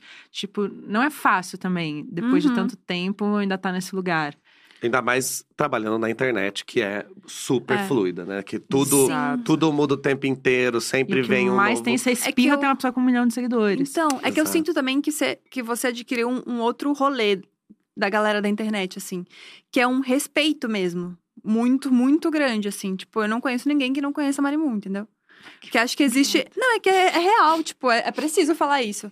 Porque todo mundo que tá na internet há mais de cinco anos aí tá na batalha pra continuar relevante. Porque hoje em dia, cada vez mais. Tá cada vez mais rápido. É, então, bem realmente, doido. você viraliza um vídeo, mas pode ser que os outros 30 que você faça não viralizem. E tudo é E muito frente. pulverizado, Não, né? e Muitas eu não viralizo. Isso é uma coisa que deve ser falada, assim. Tipo, é isso. Eu não tenho um milhão de seguidores no Instagram. Os meus conteúdos vão ok, Uhum. mas eu não. Nossa, eu não tenho uma super viralização de conteúdos. Eu não, eu não acerto pra caramba como creator. É, eu acho que eu, eu fico um pouco no, num, num outro lugar, assim. Que é engraçado, assim. É tipo, não, mas põe a Marimun no job, porque as pessoas sabem quem ela é, as pessoas entendem o que ela fala, ela tem. Ela, sabe, fala com propriedade dos, dos lances, ela apresenta bem, ela sabe fazer um ao vivo. Tipo, né, tem desenvoltura. E é por isso que você maneira. segue 20 anos depois sendo relevante. Eu acho que É, acho que isso sim. que é isso que é importante, porque viralizar É, é um negócio que é legal, é legal, pô, entendeu? Você já viralizou várias vezes na vida, você sabe também como é, que é Uhum. legal. Você faz um negócio, faz. Pô, nossa, o tanto de gente que tá acompanhando, assistindo. Mas no final das contas, principalmente hoje, tanta gente viraliza, inclusive tanta gente anônima, que realmente não é um criador de conteúdo. Que não pense em viralizar, né? Não, é uma pessoa que, assim, às vezes sem querer, ela foi, ela tem um TikTok pra postar, Fez ela um vídeo com um postou cachorrinho. 20 milhões de views. Aí você fala, nossa, gente, fiz um vídeo com meu cachorro, entendeu? 20 milhões de Uhum. views. Então ela viralizou. Então, como mais gente vive essa experiência, é mais difícil você se manter na cabeça das pessoas. Uhum. Fazer com que. Fazer é, ser lembrado. É. Entendeu? Então, acho que você, como começou abrindo o caminho, entendeu? Dificilmente você vai ser esquecida. É, Porque você não- Essa carta. É, sempre você chega e fala, falo, amor. Nossa, essa carta aqui é boa. Eu inventei o Facebook. Isso é Eu muito- inventei. Eu acho isso. É, tipo, adquirir esse respeito eu acho que é a parte mais difícil do rolê. Sim. É. E principalmente, né? Aí a gente vai falar agora de quando você foi pra MTV. Que Hum. a MTV de 2007, 8, 9, ela marcou muito uma geração que hoje tá, tá criando conteúdo na internet. Então, Uhum. falo por mim, por Gabi, por várias outras pessoas que a gente bebia. Né, onde a gente vai assistir os clipes? É. Onde a gente vai poder acompanhar uma entrevista que seja descolada? Não é uma entrevista do É. Fantástico. A que TV na- descolada. É o rolê né? é a TV alternativo, né, gente? É o rolê alternativo. É. Então, assim, eu lembro quando eu, eu vim pra São Paulo, que eu desco- em Caçapava, que é a minha cidade, não, não pegava MTV. Aí eu vim pra cá em 2007 e comecei a assistir MTV. E isso mudou completamente a minha vida, assim. Eu lembro que eu, eu mudei a- o meu jeito de vestir, comecei a Sim. pintar o cabelo, comecei a fazer várias coisas que eu era completamente influenciado. Então, Sim. hoje, quando as pessoas veem a gente na internet, tão descolado, cheio de tatuagem, ai, você, papapá, fala, é, amor. Mas MTV. MTV correu. aninhos. Então, quando você chega pra MTV, você. Primeiro, você foi convidada, você fez o teste, como que isso rolou? Eu já era uma pessoa famosa na internet e alguém me chamou pra participar do programa que era o Top 10 com aquele e a Quênia. E aí falaram, ah, porque tinha sempre um convidado lá. E aí falaram, ah, bota a Marimun lá. E eu cheguei com um cabelo azul gigante, super doidona, assim, uma make louca, meio gótica, né, essa vibe assim. E subiu muito o Ibope. Isso eu sei porque a minha produtora, depois que foi trabalhar comigo, trabalhava nesse programa. E ela falou: Que isso, segura essa menina aí, mais um bloco. Ah, e aí que demais. Me chamaram de novo para participar de algumas outras duas coisas e ia bem. Eles falaram: Nossa, ela fala bem, ela, né, ela é desenvolta, não sei o quê, ela tem a vibe da MTV, ela parece um personagem da MTV. Vamos chamá-la para fazer um teste, porque eles queriam fazer algum. Eles queriam ter alguém que falasse com propriedade de internet, e eles não tinham ainda. E aí eu fiz o teste, não foi bem. Mentira. Não foi. Porque fiquei muito nervosa. Eu sou uma pessoa muito tímida e quando eu me vejo pra acreditar? fazendo.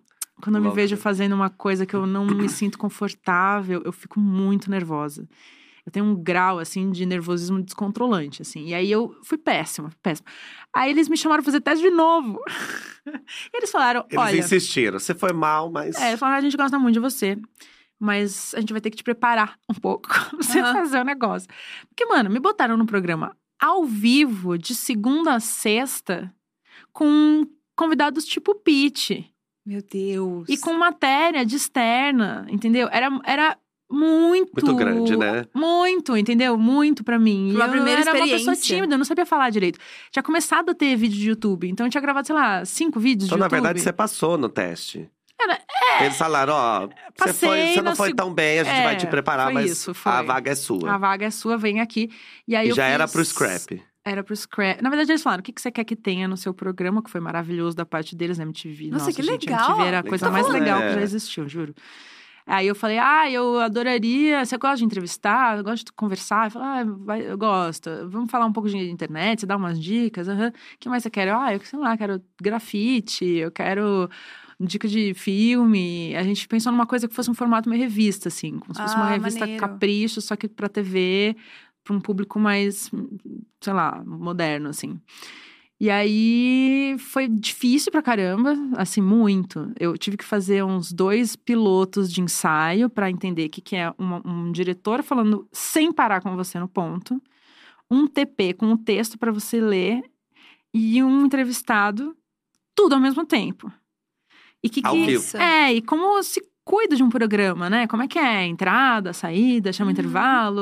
é, tem várias questões assim que você só aprende fazendo, né? Foi muito difícil. E eu, no começo, toda vez que começava a contagem regressiva no meu ponto, entrando ao vivo, em quatro. Nossa, meu, parecia que eu tava caindo do backdrop do, do Play Center, aquele que elevador Meu que cai, aham. assim. A sensação de um frio na barriga, uma vontade de vomitar. Eu queria só ir embora, minha tela ficava branca. Eu pensava, gente, quem é essa pessoa que eu vou entrevistar? Eu esqueci o nome. Aí tinha ficha, aí tinha vergonha de olhar na ficha, porque as pessoas iam perceber que eu não sabia o que eu tava falando. Aí eu tinha medo de gaguejar. Aí nessa época, pra piorar, ainda tinha haters. Tinham pessoas que Já tinha hater? torciam muito pra que Ela eu também me teve. fudisse. a- a assim, primeira eu- influenciadora tem o primeiro. Ela Não, não criou como. hater, não. Ela teve os primeiros haters. Não, não tem Ah, tá. como você não ter hater. Internet, gente. não Criaram haters É, pra, pra no, te. no primeiro dia da internet já tinha hater. Porra, Mas, o agora que, eu que tô os haters chocada. faziam né, nessa Ah, época do scrap? TV tá contratando qualquer pessoa pra ser VJ. Ah, é só pintar cabelo de colorido. Quem é? Nossa, que ridícula. Ela acha que ela é adolescente pra pintar o cabelo. Ah, que não sei o que lá. Ai, como ela é erguda, ela é feia, ela é gorda, ela é isso, ela é aquilo. Falavam tudo de mim. Era muito difícil. Tinha um daqueles de enciclopédia me, me gongando, assim. Não.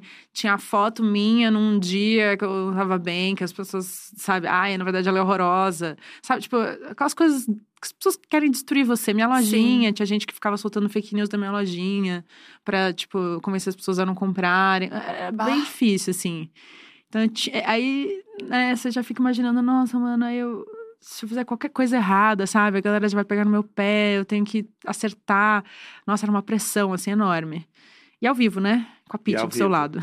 Não, e, e tua primeira experiência na TV já foi assim, tipo, Foi- ao foi vivo, de segunda a difícil. sexta, bora lá, Cinco faz. anos depois, tava tudo bem. Cinco verdade, anos assim, ao vivo todos os dias. Eu confesso que no meio do ano, do primeiro ano, eu pensei assim: se eu não me acalmar, eu não sei se eu vou sobreviver. Porque eh, talvez eu não seja, não seja isso pra mim, sabe? Às vezes tem coisa que não é pra você. Eu falei, talvez isso não seja um lance pra mim, porque eu fico muito nervosa.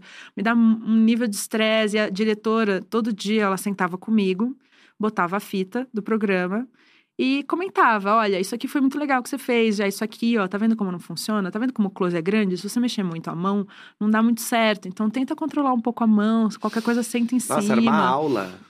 Não, super. Eu fui absolutamente instruída. Um beijo, Betina Hanna, você é tudo pra mim até hoje. E, e a MTV era muito acolhedora, assim, num geral, com raríssimas exceções. É, fui muito bem acolhida, assim. A galera era Uhum. muito querida e tinha bastante paciência comigo. Só que aí, aos poucos, você vai se acostumando também com a ideia, né? E aí, quando você vê, você já tá meio que tirando de letra e tá tudo bem. Aí a contagem regressiva já meio dane-se, já tá tudo certo. Cara, a MTV realmente foi muito legal, né? Porque o Rafa, que trabalha aqui no podcast, Sim, aqui na Dia, ele ele, era da também, MTV. ele também era da MTV. Ele era da MTV. Uhum. Ele foi diretor da MTV, dirigiu algumas coisas lá e, tipo, ele também fala da, da mesma coisa, mesma vibe. Todo mundo se ajudava muito, todo mundo era muito legal, todo mundo era muito, tipo, É. maneiro, assim. E você podia ir, ir no programa do outro, assistir, acompanhar. Ai, então que eu ia ver direto Comédia MTV, assistir as- a Tatá sendo a Tatá, né? Fazendo as tatazices dela. Às vezes eu, eu ficava assistindo o Furo. É, às vezes eu assistia de dentro da CS, que é essa central de onde a galera fica trabalhando. Então eu acompanhava, entendia como é que funcionavam as coisas. Às vezes eu ia acompanhar a editora, editando. Isso era uma coisa legal também, porque, tipo, se você quisesse, mano, você ficava o dia inteiro lá, fazendo amizade com todo mundo, aprendendo tudo.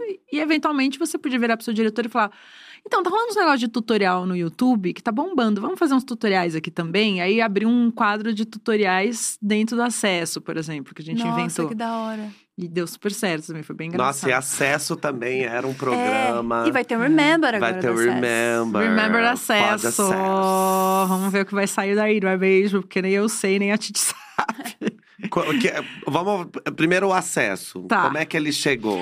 O Acesso era um programa que não era nosso. Ele era do Léo Madeira, da Sofia e da Kika.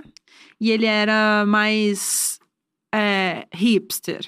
Então ele não falava de coisas pop. Ele falava de coisas mais cool, assim. O lado B, o E era um programa de duas horas. Ah. Intenso. Só que não tava indo muito bem e a MTV já tava com aquele alerta, que é tipo, então, galera, talvez feche. É... Ah, tá fechando no negativo a empresa, aquelas tretas da MTV Que já, né? tristeza. O Rádio Corredor já dizia que a Uhum. MTV ia cedo ou tarde ia fechar. E aí um dos assuntos era tipo, vamos fazer então um programa que vai bombar? A gente sabe fazer um programa que vai bombar. Vamos fazer um programa que vai bombar, vamos fazer um programa pop. Sabe? Vamos trazer o que a galera quer. vamos entregar o que o povo quer.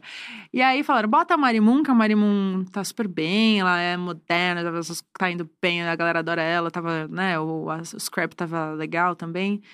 Bota ela e bota mais alguém. Aí me testaram com a Titi. Vê se dá jogo, vê se dá química. Deu super química.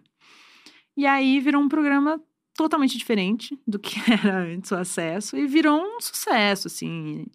A galera amava, a gente falava de todos os todas as celebridades pop, a Rihanna, Lady Gaga, Justin Bieber, Katy Perry, aí misturava a notícia com clipe, que era, nossa, tudo que todo mundo reclamava que estava faltando um pouco mais na MTV, a galera queria mais música, tava naquela Ainda ouvia-se muito aquela reclamação: ah, MTV não, não tem mais música. Uhum. É, veja bem onde vocês estão agora, não é mesmo, Uhum. Se vocês reclamavam É. antes, onde vocês estão agora? Veja bem. E aí era um programa totalmente musical. E, a- E, e foi aí, ótimo que foi num, num período onde grandes expoentes do pop estavam ou aparecendo ou É. chegando pra valer, porque Nossa, foi super. quando a Rihanna foi Lady lançada, quando a Beyoncé já É. cravou o nome dela, depois quando a Adele chegou, vocês ainda estavam lá. Bieber, Baby Baby. Então, Pegamos todo esse momento, gente, foi tudo. E as notícias eram sempre boas. Todo dia tinha uma notícia muito boa. Não precisava se esforçar pra achar pauta, saca? Sobrava a pauta. E ainda mais a Lady Gaga, que sempre tinha uma. Ai, não, foi num hotel, banheiro de sangue. Aí o Justin Bieber foi nos, no McDonald's e, e fez zoeira com não sei o que do sorvete. Sempre tinha umas bobeiras, assim, sabe?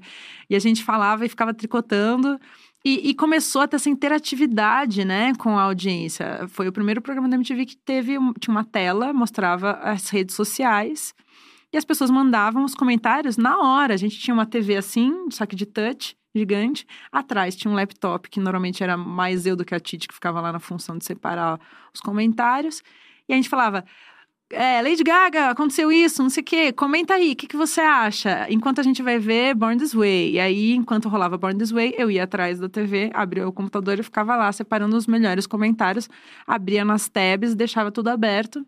Caraca. Aí quando eu voltava do clipe, eu falava, bom, vamos ler aqui. É, a Gabi disse que ela gosta muito da Lady Gaga, que esse é o melhor figurino que ela já usou. É, Gabi, a gente também acha. Era tipo isso, né? Gente, aham. E isso Que, era tipo assim, muito inédito na Usado TV. pra cacete até hoje. É, muito só que realmente deve na ter sido TV. muito, muito bizarramente. Quem inventou? inovador. Para! Foi a primeira live Não, é sério, a gente tava nesse. A gente tava nesse momento de grandes novidades, né? Sim. Cara, que E coisa foi um legal. negócio que marcou muito, né? Porque a- Muito. até quando eu contei a história do RBD, né? É importante lembrar dessa história, porque quando a RBD veio pro Brasil foi uma. uma como chama isso? Uma grande comoção. Foi. E aí, quando ele foi pro, quando eles foram no acesso, Uhum. eu lembro que à frente da MTV, Mas- o- o- os, os seguranças, porque a, a as adolescentes, os adolescentes, a gente gritando, Desesperadas. fazer desesperado com a roupa, É, com a faixinha, RBD, Ai, não, entendeu? Que E a gente Cadê essa desespera. foto? Ah, graças a Deus não existe essa Verdade. foto. Eu É, quero. era um, negócio que eu imagino que pra vocês deva ter sido uma surpresa, Tá. assim, tipo, essa comoção. Ó, eu vou te falar, existia já uma comoção de, de jovens na internet, era muito claro. Quando faziam al- alguns assuntos específicos, geravam muito mais comentário. E a gente sentia, assim, quais eram, né, as horas que a galera surtava mais. E, eu vou te falar, a galera da MTV, os, os head da MTV, não queriam que tivesse RBD. Porque não tem nada a ver com o que a MTV se propõe, né? Exatamente. E aí, é, é, rolou uma treta lá dentro. Ó, Porque era tipo, não, não vai ter RBD. E aí, eu lembro que eu fui uma das pessoas que falou, mano, parem com isso, não tem nada a ver. tem que ser, Mari. Se vocês Tem abriram o Pra acesso fazer o rolê MTV, acontecer. vocês têm que acertar que vai passar RBD, mano. Não tem essa. Nossa, não dá pra ter esse imagina. tipo de preconceito hoje em dia mais. Vamos jogar RBD, vocês vão ver, vai ser sucesso. E foi sucesso, foi bizarro. A galera enlouqueceu. E o programa também, o episódio também fez sucesso. Muito. Porque, nossa, Toda assim, vez que a gente passava, e a época que ele. E aí, conseguir trazer essa galera, né? Bah. meu então. Deus. Vem aqui falar com a gente. Era uma loucura mesmo. Porque a MTV teve, né, essa coisa de tipo, ah, a Cristina Aguilera já foi na MTV. Uhum. É, acho que Guns N' Roses, umas coisas meio absurdas, assim, foram já na MTV. Só que aí chegou uma época que as celebridades pararam de ir na TV, né? E é muito mais tipo, ah, eles fazem um meet and greet lá com os jornalistas E, E vocês falam, pronto, você vai lá, pronto, pergunta o que entendeu? você Vai ficar indo quiser. no programa de TV, que preguiça, Isso, entendeu? aham. Celebridade é tudo meio assim, né? Dos gringos, nossa, preguiçoso Cara, pra caramba. Achei muito legal uns comentários aqui. É, o Gabriel falou: acesso fez parte da minha juventude, eu voltando da escola e almoçando com a Mari e com a Titi. Ai, um beijo No outro você. dia, todo mundo no colégio só comentava sobre o que a gente viu no acesso. Aí o William falou: acesso MTV definiu todo o meu gosto musical. Ah, que Todo. E isso é muito real. Porque é isso, assim, pensando, né? A gente. Eu não era tão adolescente, mas quem era adolescente assistindo o acesso, hoje já tem aí quase 30 anos, né? É. Tem 25 pra frente. Não, às vezes aparece alguém e fala, Marimun, nossa, você fez a minha infância. Aí você olha, a pessoa já pensar, tem 30 Peraí, anos. quantos anos você tem? Não, é, normalmente é é uma pessoa, porque assim, ó, o acesso foi de 2010 a 2010, 11, 12. Terminou em 2012. Incrivelmente foram só três anos. Parece que foi uma vida, né? Uhum. Quem tinha 15 anos em 2010, entendeu? Sabe? Tipo. Já tem quase 30. É, e às vezes aparece alguém de 10 anos. Ah, não, tinha 10 anos em 2010. Mas já tem 25. É, entendeu? Então, Quer dizer, eu não sei fazer conta nenhuma. 10 de 2010. É, agora tem 25. Não, aí você falou assim, tem quase 30. Eu, Sim. ué, Uhum, uhum. Mas é não meio isso, a galera tem jeito entre nenhum. 20 e 30 mesmo, sabe? E é Aham. engraçado, porque tem essa, essa turma, assim, e hoje eles já trabalham, às vezes eu tô num job, aí as pessoas falam, meu Deus, caraca, que massa trabalhar com você, eu vim trabalhar nessa área por causa de você. E aí Nossa, você, percebe, assim, sabe? Já... Aí fico muito feliz, porque todo mundo virou adulto, são pessoas maravilhosas, muito difícil encontrar alguém que vira pra mim pra conversar e falar esse tipo de coisa, aí você fala, nossa, é um bolsominion, é uma pessoa Um meio nada a escroto, aí você faz.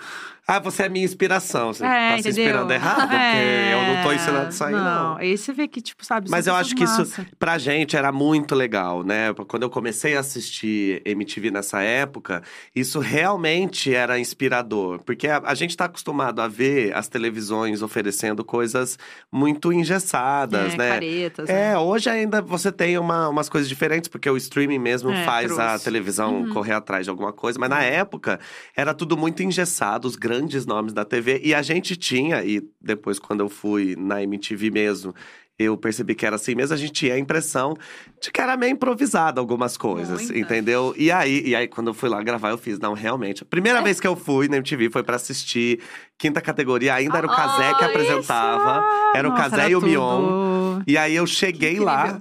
E aí a produtora me olhou e fez assim: Ai, tudo bem, a gente tá precisando de alguém que se vista de sapo. Você pode ser Não. você? Eu Ah, fiz. não Com certeza. É mentira! Me vesti de sapo, entrei pulando, saltitante e fiz. Essa foi não a minha. acredito! Foi a primeira vez que eu pisei numa televisão Gente, e eu já sou. tanto sobre a MTV. Ouça- Não, muito. Menor muito. de idade, sem Ah. autorização dos pais. Entendeu? É desse, e vestido de sapo completamente, numa Caraca, que chacota. viagem.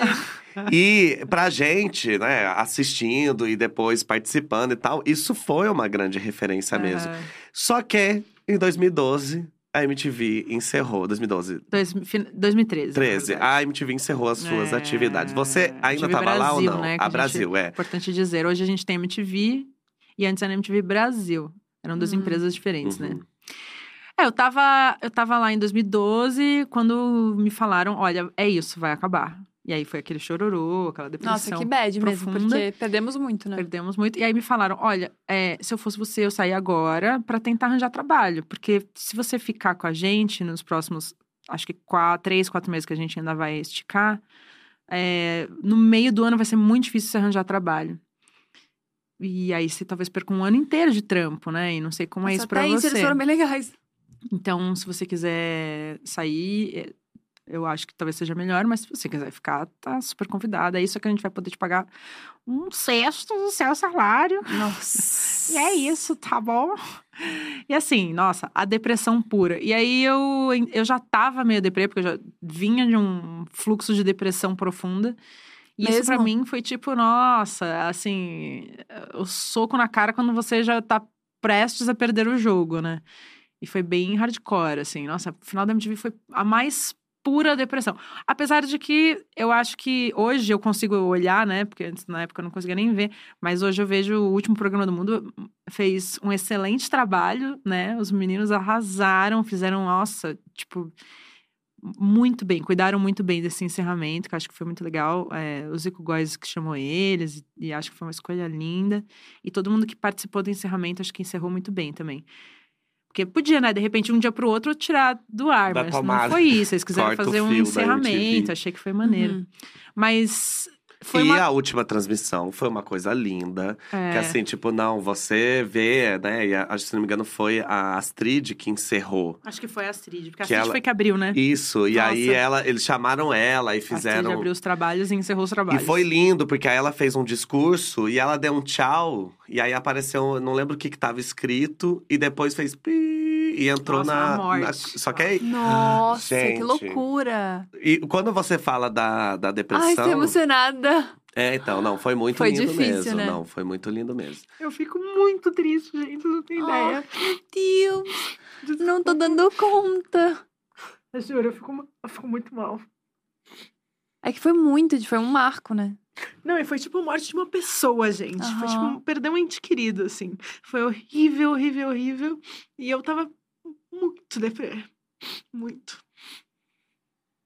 Nossa, Foi como é muito que triste. foi? Nossa, horrível. Desculpa. Não, Não, que isso. por favor, fica à Mas ó, preciso dizer que, como fã, foi um final digno. Quando, pra Exato. assistir, entendeu? Não foi assim, tipo, meu. Não deu esse ar Foi de. bonito. Pelo menos pra mim, não deu um ar de tristeza, deu um ar de. dignificou tudo que foi É. Uhum. e encerrou a- o- esse momento. Foi. Entendeu? Então, assim, lógico, tem essa tristeza porque é uma morte, Nossa, é um pra luto. Quem viveu, assim, com foi certeza. muito difícil. Todo mundo ficou muito mal. Na verdade, assim, eu choro, mas assim, todo mundo chora. E todo mundo fica muito deprê, assim. Todo mundo que trabalhou na MTV teve uma relação muito forte com a TV. E eu acho que, assim, é isso. A gente perdeu uma pessoa. Nossa. É tipo. Hardcore. Desculpa, fico muito emocionada. Tanto que eu não fui. Eu não consegui. Sério? Não consegui. Não deu conta porque realmente tava muito emocionada É com tipo ir em velório de alguém muito É, próximo, sabe? Que você tem exato. que. É, foi muito difícil pra mim. Mas, é, depois que acabou a MTV, foi tipo. Pra mim, foi ainda um processo de resolver uma depressão, né? Porque... Quando você fala depressão, é literalmente falando. Né? Literalmente, a depressão, assim, tipo, nível hard. Você já tava vindo mal antes de, do, do Eu tava encerramento. muito mal já antes. E, tipo, pra mim foi. Ah, você sabe que, na verdade, assim, quando a gente tá mal, às vezes a gente fica empurrando com a barriga, né? Aham. E aí rola muito essa coisa de tipo, não, não, né? Vamos, vamos, Vou vamos, trabalhar. vai, só vai. É. Finge que não é com você e vai. Só que, de repente, você é obrigado a resolver o problema. E eu acho que isso é importante, sabe? Você parar um pouco de empurrar com a barriga Uhum. e falar: não, peraí. Vamos lá. Vou enfiar a cara na merda. Vou enfrentar tudo vou isso. enfiar o braço, vou entrar de cabeça e vou resolver esse negócio. Porque a depressão, ela, ela te consome, às vezes, sem você perceber tanto também, Uhum. né? E eu acho que pra mim ali, tipo, foi o soco na cara que derrubou. Eu cheguei no fundo do poço. Mas o bom do fundo do poço é que você tem impulso pra empurrar pra cima. Uhum. Essa é a impressão que eu tenho também. Porque acho que você chega num lugar que você fala, mano, não tem outro caminho, a não ser pra cima, sabe? Não dá pra cair Uhum. mais que isso. Aham. É a dura realidade, né? E eu fui para um caminho de estudar como é que funciona a cabeça, o que, que é depressão. Coisas que a gente, mano, deveria aprender na escola, velho. Não, Uhum. não aprende. A gente não, não entende como funciona a nossa Uhum. cabeça, como a gente vai entender como funciona a cabeça do outro. Uhum. E mais, é muito mais fácil a gente ser manipulado e cair numa hipnose coletiva, que é o que está acontecendo com esse país, se você não entende como funciona a sua cabeça, se você não sabe se defender desse tipo de coisa. Uhum. As pessoas vêm com argumentos falsos, fake news e tudo mais, e você não tem a estrutura, sabe? O conhecimento para você falar, não, é, peraí, o que, que tá acontecendo, né, com a cabeça das pessoas? E tudo isso, cara, juro, devia ser aula na escola. É muito Uhum. mais importante que aprender a tabela periódica. Desculpa, professores de química. Ah, não, mas acho que até eles vão reconhecer. Que Não, é número imaginário. Pega aquela aula de número imaginário, troca por psicologia, Exato. entendeu? Como é que funciona a nossa mente? A gente tem que entender, a gente tem que entender onde, sabe? É o básico, é, é o manual de instrução da sua própria casa, de si mesmo. A gente Você não tem- sentiu esse chamado no fim da MTV ou antes você já tava. Nossa, é que eu fui atropelando, assim, né? Tipo, Uhum. muita coisa pra fazer, muita coisa pra fazer, muita coisa pra fazer, muitas oportunidades. Vai dublar o filme da Disney, vai fazer um musical, e tudo é muito massa, né? E eu sou uma pessoa feliz. Mas, tipo, e aí quando você vê, você tá meio triste, você fala, não, espera, tá tudo dando certo, o que que tá acontecendo? Onde que tá o meu problema? Não tem um problema, não tenho, tipo, não aconteceu uma coisa, apesar Uhum. da MTV ter morrido, é, sei lá, amiga que foi morar no exterior, Não é namorado só que terminou, isso, mas por não é- isso, por isso. Tem alguma coisa a mais, né? Sempre é um nó que tá no começo da sua linha do tempo. Uhum, uhum. E se você não volta lá atrás E desata. pra entender e, e olhar e acolher e desatar esse nó, mano, você vai seguir sua vida inteira Uhum. com esse problema te atropelando, entendeu? E, e, e aí o que aconteceu? Eu, eu fiz um curso de hipnoterapia. Ah, que da hora isso. Aham. Isso deve ser muito tanto legal. que isso fez, tipo, eu falei, o quê? A mente funciona assim? Peraí, não, eu vou fazer um curso desse negócio. Fiz um curso de hipnoterapia e, e fiz hipnoterapia, né, como paciente.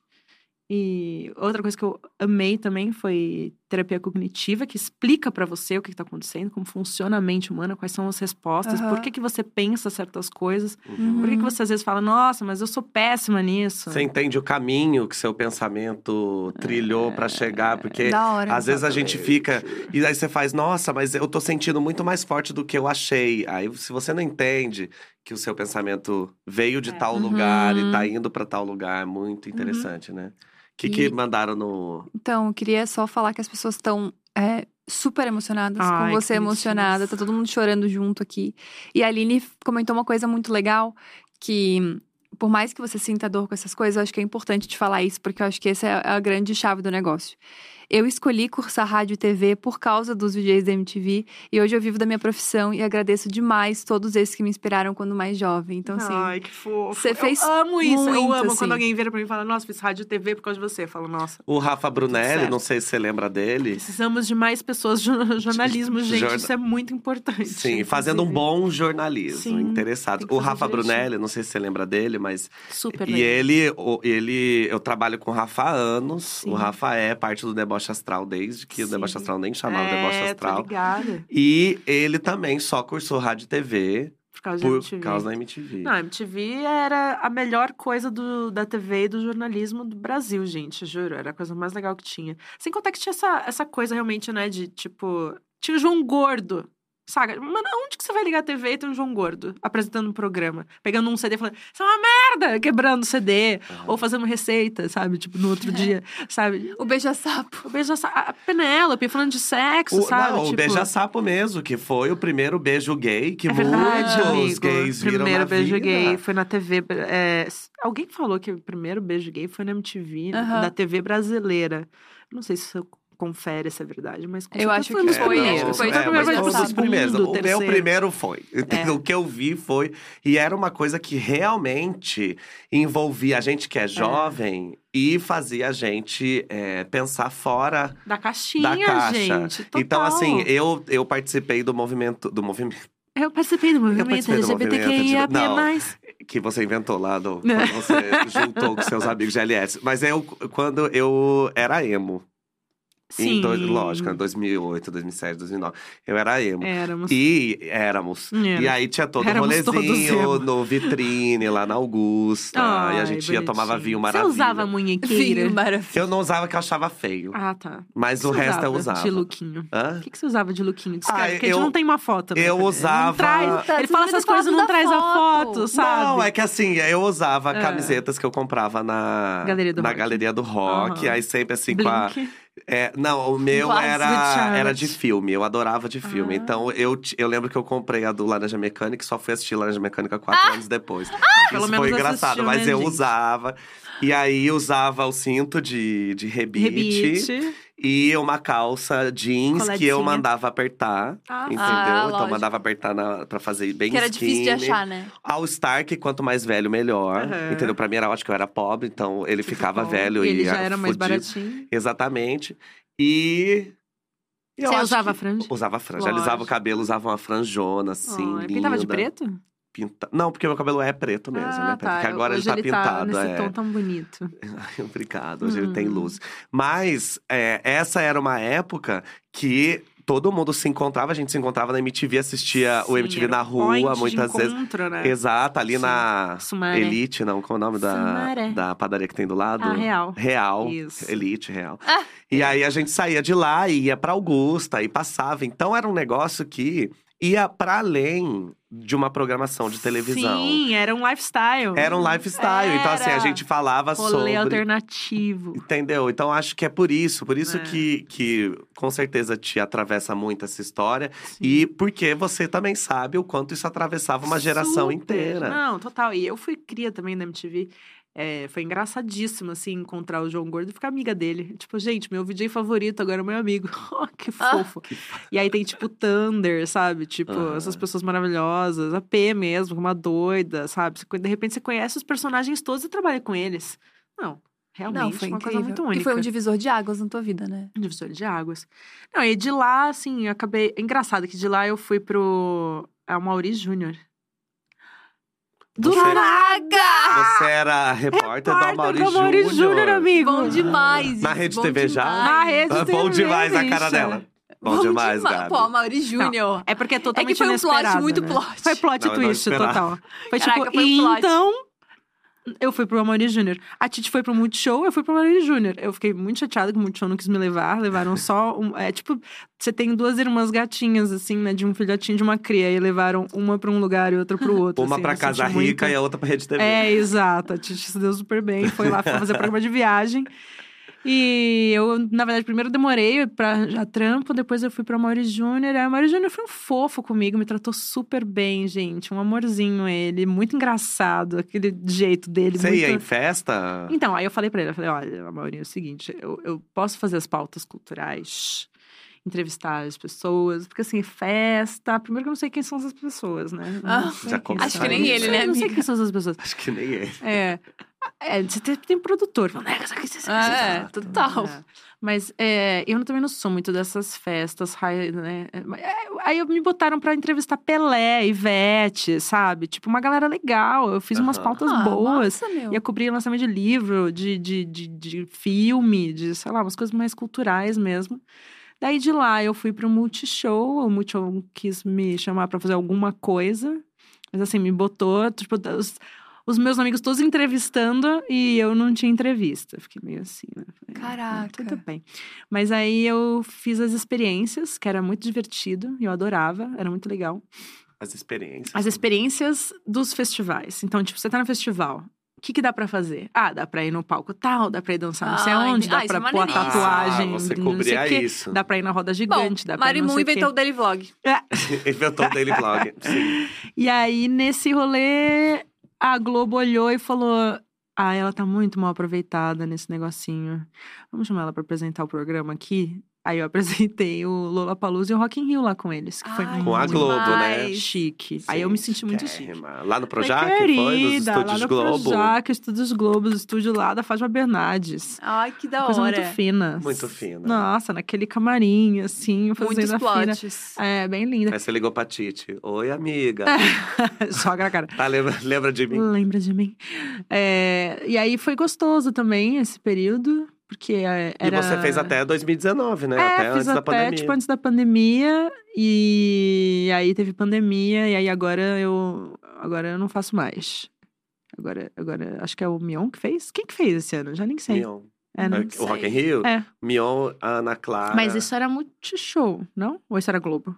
Acho que foi muito show. Porque essa é a questão que todo mundo sempre confundia. Falava, ah, eu vi você no Multishow. Eu falava, não, era na Globo.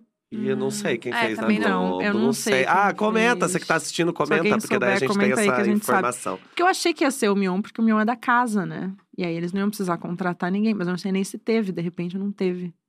Eu não sei porque eu não assisti. Eu estava lá, no festival, Eu tava lá curtindo. bagunçando, que era uma coisa que eu não podia fazer quando eu tava na Globo. Uhum. Eu não podia curtir o festival, porque eu tava no Projac. Acredita? Ah, Gravando É verdade. Ah.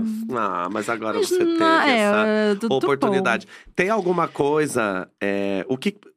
Não sei se eu posso te perguntar isso, mas.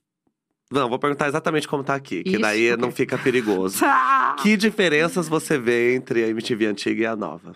Hum. Que eu ia perguntar assim: você gosta já da nova? viralizou, eu fui no Fefito, falei, a MTV Nova é uma droga. Aí já Ah, tá, saiu, então, tá. headline, Marimun, aspas, a MTV Nova é uma droga. É, Eu acho que assim, a MTV de antigamente, ela tinha uma mega estrutura.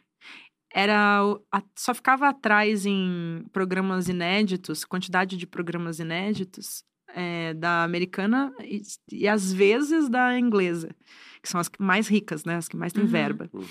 A MTV Brasil criou muitos programas novos. Isso não é comum nas MTVs do resto do mundo. Normalmente você vai olhar o que, que passa na MTV Portugal, passa, tipo, mano, news e versão dublada dos programas que são dos Estados Unidos, né? Ou adaptadas, tipo, de férias com ex, por exemplo, é um programa que não é feito no Brasil, né? Ele é uma versão. E aí, enfim, a gente fazia aquela coisa maravilhosa. Eu acho que a MTV nova, ela é a MTV americana, que é bem diferente da MTV Brasil. A MTV Uhum. Brasil era muito mais focada em música, lifestyle jovem, desliga a TV, vai ler um livro, João Gordo, educação sexual. Tinha muito mais funcionalidade, assim, para Uhum. construir o, né, o jovem, cuidar do jovem, entregar tudo que o jovem quer e precisa. E acho que a hoje a MTV ela voltou a ser o que ela é nos Estados Unidos, que é mais tipo, ah, aqui quem vai dar dinheiro? Ah, vamos fazer um reality show com gente seminua se pegando. Sabe, tipo, música, ah, sei lá, faz alguma coisa de música de vez em quando, só pra não falar que não tem nada de música e se der, põe umas pessoas interessantes A aí. música vai no intervalo de todos os George Shore, né? Eu não sei, Ah, eu não vejo. Mas De todos os George Shore. Mas não tem, porque tem o George Shore, tem o Ronald Shore, Las Vegas. Las Vegas Shore, Brasil, Rio Shore, Paquetá. Paquetá Shore. Eu sei que sempre tem alguém tentando fazer alguma coisa legal na MTV. Porque eu sei que tem uma galera tentando, assim. Uhum. O problema é que a MTV principal, assim, ela não quer fazer esse investimento que a MTV antes fazia.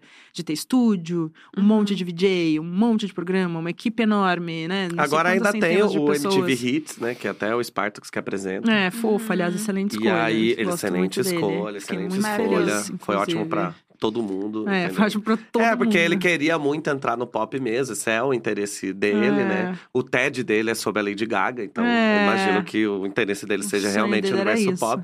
Ele E faz co- muito bem. Muito bem, faz a as pesquisa, análises. análise. Exato. Então é tipo, chamaram... Ele seria um VJ da nossa época.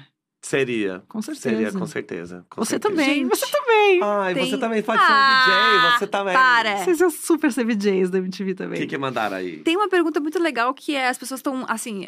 Eu, eu brinquei com o rolê de que vai ter um Remember do acesso, as pessoas estão, assim, desesperadas. Que Vamos história falar é essa disso, de é. podcast com a. Titi? Da onde rolou, vai rolar, quando Bom, é, pra que é? Estava eu num festival aí, o Pop Load, aliás, festival incrível, assistindo Jack White e Chet Faker e várias pessoas incríveis lá com meus amigos. De repente eu encontro a Titi, a Titi muito louca já. Amiga! E aí ela, ah, já sei, amiga, vamos fazer um podcast. Aí eu falei, tá bom. E assim nasceu a ideia.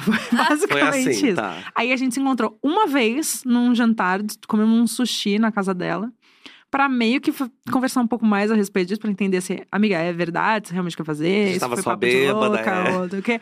E aí a gente bateu o martelo que quer fazer isso mesmo, temos essa vontade. A Titi começou a comentar sobre coisas que ela tem um pouco de vontade de pensar e falar e tal. Mas a gente não decidiu nada. Inclusive o nome, eu falei, amiga, vamos então jogar pra galera, né, Escolher. sugerir os nomes e tal. E aí todo mundo escolheu o Acesso Cast. Aí eu falei, bom, amiga, acho que é isso, Acesso Cast. Já pega aí um Instagram pra gente reservar, né? O arroba. Aí ela pegou e tal, gostou. Só que aí. Você vai dizer, Libriana. Ela já falou, amiga, eu não gostei desse nome. e eu já tinha feito um vídeo, já tinha anunciado, a gente já estava no Instagram. Inclusive, se quiserem é, seguir a gente, já segue aí, AcessoCast, por mais que a gente talvez troque o nome, o, o arroba, Arroba é o perfil É, vai ser esse mesmo. É, e assim, não sabemos o que vai ter, só sabemos que não vai dar pra lançar esse ano ainda, vai ser pro ano que vem. Uhum. Mas É vai isso. rolar. Mas é Vai isso, né, rolar. Brasil? Duas librianas juntas Nossa, boa sorte. pra decidir tudo o que vai Ah, rolar. meu Deus, E como so- será? Mais importante, né? Não é nem entender o, sobre o que, que vocês vão falar, é sobre o que, que vocês não vão falar, né? É. Qual assunto vai ficar de Não. fora, o que que vai. Eu e a gente, a gente tinha essa coisa de, tipo, às vezes a diretora falava, deu problema na fita, enrola. Eu e a Titi, a gente, tipo, ao vivo, né? Ah, então, amiga. E ficava lá, falando pelos cotovelos, até a hora que a diretora falava, pronto.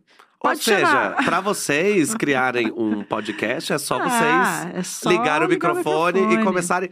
E eu aposto, e você que tá assistindo com certeza vai concordar comigo, que vai ser um sucesso, independente, do que Independente vocês do que fizerem. Porque só a nostalgia que vai nos dar. Pode crer. Você entendeu? Eu acho também. Então eu acho que. E é isso, né? Hoje, vocês duas trilharam um caminho muito interessante Uhum. como Uhum. como personalidades, assim, que são Sim. mulheres muito fortes que se posicionam, se posicionam politicamente. Tá aqui você com os botões do Lula maravilhoso aqui, Querida, entendeu? Pra lembrar que domingo é dia.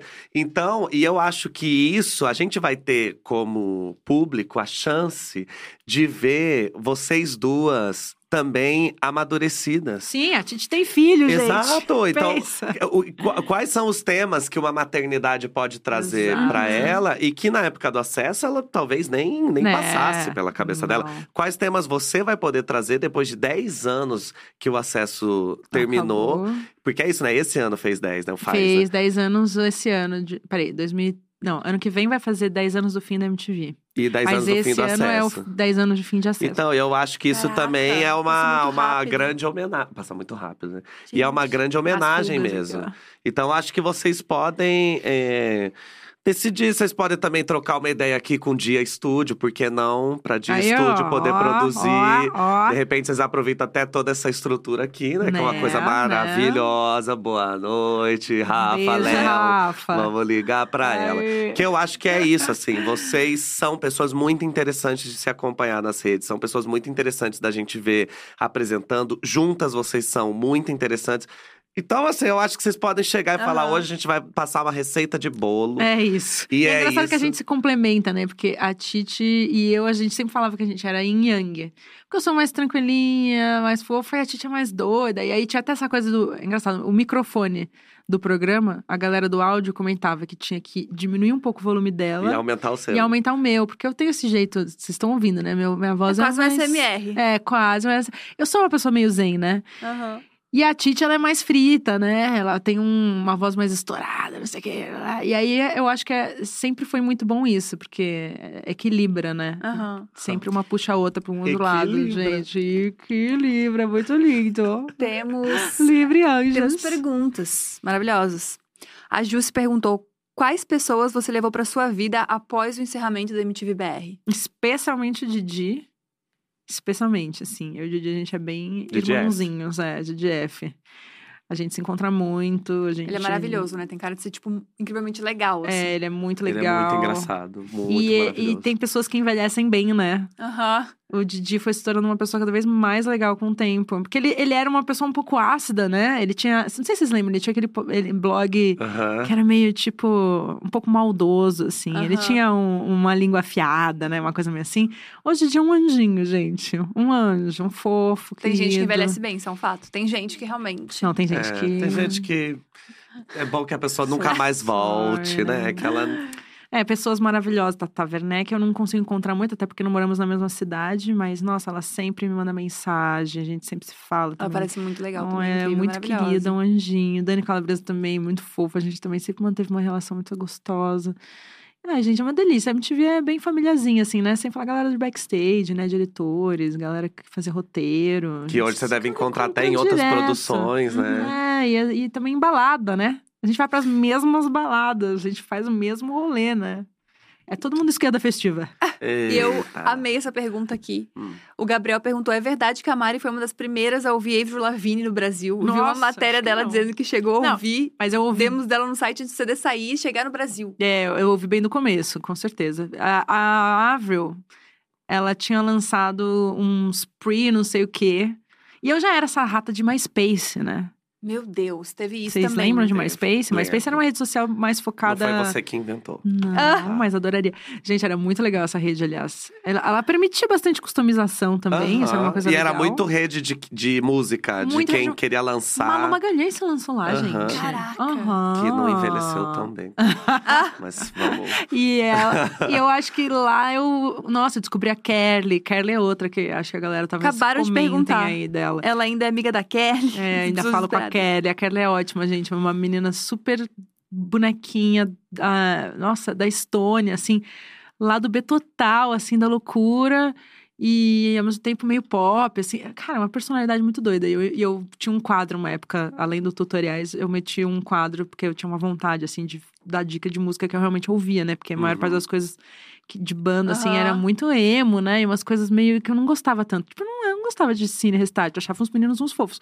Mas não era uma coisa que eu ouvia, né? E aí eu meti um quadro que era as dicas da Marimun. E aí uma vez eu meti lá o, o som da Kelly, a galera amou, eu fiquei muito feliz. Aí ela ficou muito famosa no Brasil, gente. Ela sempre Ah. me agradece. Fala, ai, graças a você que eu Lá tenho da no Brasil. Estônia, não? De onde Da é? Estônia. Da Estônia. Cara, Mas ela Caraca. mora em LA.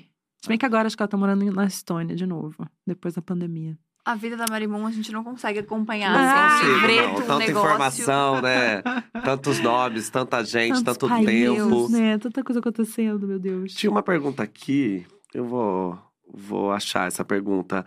Ah, é, não, que eu fiquei curioso. Você até falou que você dublou A Vanellope. a Vanellope Ai, gente. do Detona Ralph e Ela depois. é a melhor princesa do, Aham. mundo. Sim, amiga, sim. Ela é a princesa mais descolada de todas as princesas da Disney. E você teve a chance de, de, É. de dublar ela naquela cena maravilhosa dela com as outras Ai, princesas. o encontro das princesas. Gente, Aham. como eu fiquei emocionada também nesse dia. Como pode? E, gente, eu passei minha, minha vida inteira querendo trabalhar na Disney, lembra? Aham. É, Daí, de repente, então. chegou Sendo. Character designer. E aí me chamaram pra dublar. Aí eu, eu falei, gente, mas isso era o meu sonho, porque eu sabia que ser character designer eu não ia ser, né? Mas agora dublar um filme da Disney tava na lista de possibilidades.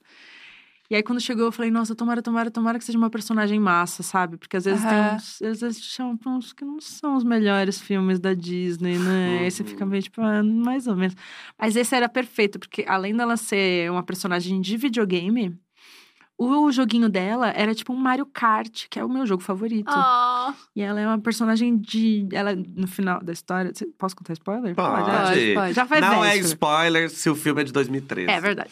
É, no final, ela descobre que ela é uma princesa do Reino Doce. E eu, quando eu fui dublar o filme, ninguém me contou que ela era uma princesa, porque é uma coisa que você descobre no final. E quando a gente dubla, a gente vai dublando conforme o filme vai rolando. ah, é? Eles não te mostram adiantado nada e não te adiantam nada da história. Como se isso, sei lá, fosse mudar alguma coisa na minha vida. Ah, é que às vezes sai alguma coisa da entonação, deve ter alguma brisa, assim, Eles né? queriam Tipo, a sua se você acha. É. é. Não sei. Vai, sei que a hora que eu descobri que ela era uma princesa da Disney, fiquei tão feliz. Eu falei, meu Deus, eu sou uma princesa da Disney. É. Não é que eu sou qualquer personagem. E aí, no segundo filme, ela vai pra internet, que tem mais a ver comigo ainda. Aham. Aham. E aí, ela cai nesse rolê da- do site da Disney, que tem um monte de personagem Faz a voz meio. dela. Ei, pessoal, aqui é a Vanellope. Mas ela é a Vanellope. Ela normalmente tem uma voz, às vezes, meio assim. O que era muito difícil, porque minha voz é mais tranquila, né? Aham. E eu cheguei a ficar com uma bolha na boca. Mentira. De fazer a de voz fazer A dela. Vanellope.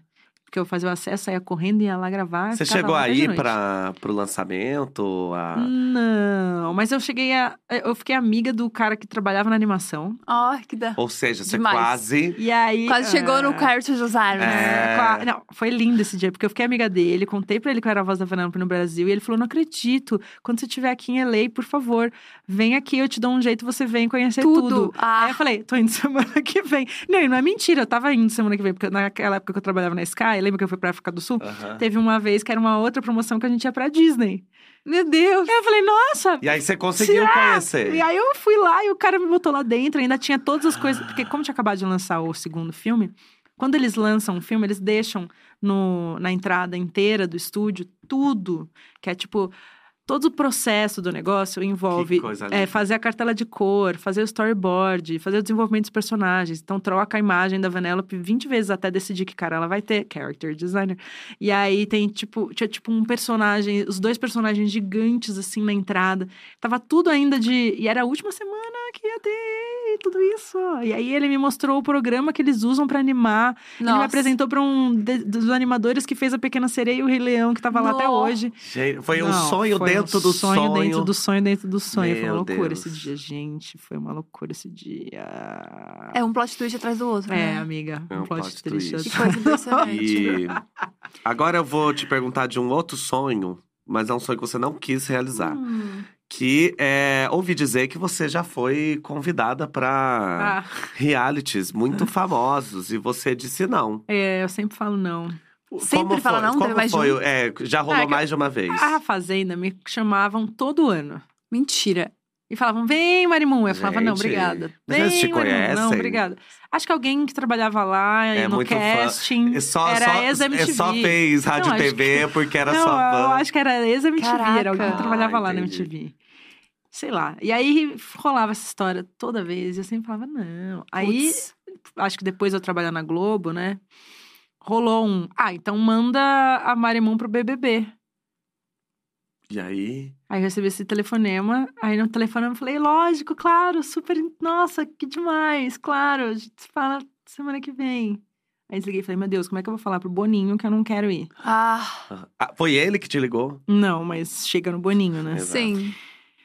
Ai. E Meu o medo, né, de ser E aí? cancelado ali dentro. É, não, não é nem isso, sabe? É tipo, tem muitas questões. Uma delas é viver 24 horas com uma câmera sendo transmitido pro Brasil inteiro, que vai ficar te julgando. Uhum. E, sabe, isso é muito enlouquecedor. Eu não entendo como alguém ia gostar de passar por essa Uhum. situação. Aí tem. Você não pode tomar um banho num lugar onde ninguém vai te ver. Como você vai limpar o seu cu?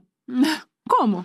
Não, sério. É um questionamento questão. Não, é um importante. questionamento Não, muito é. importante. E aí você vai no banheiro com o microfone ligado.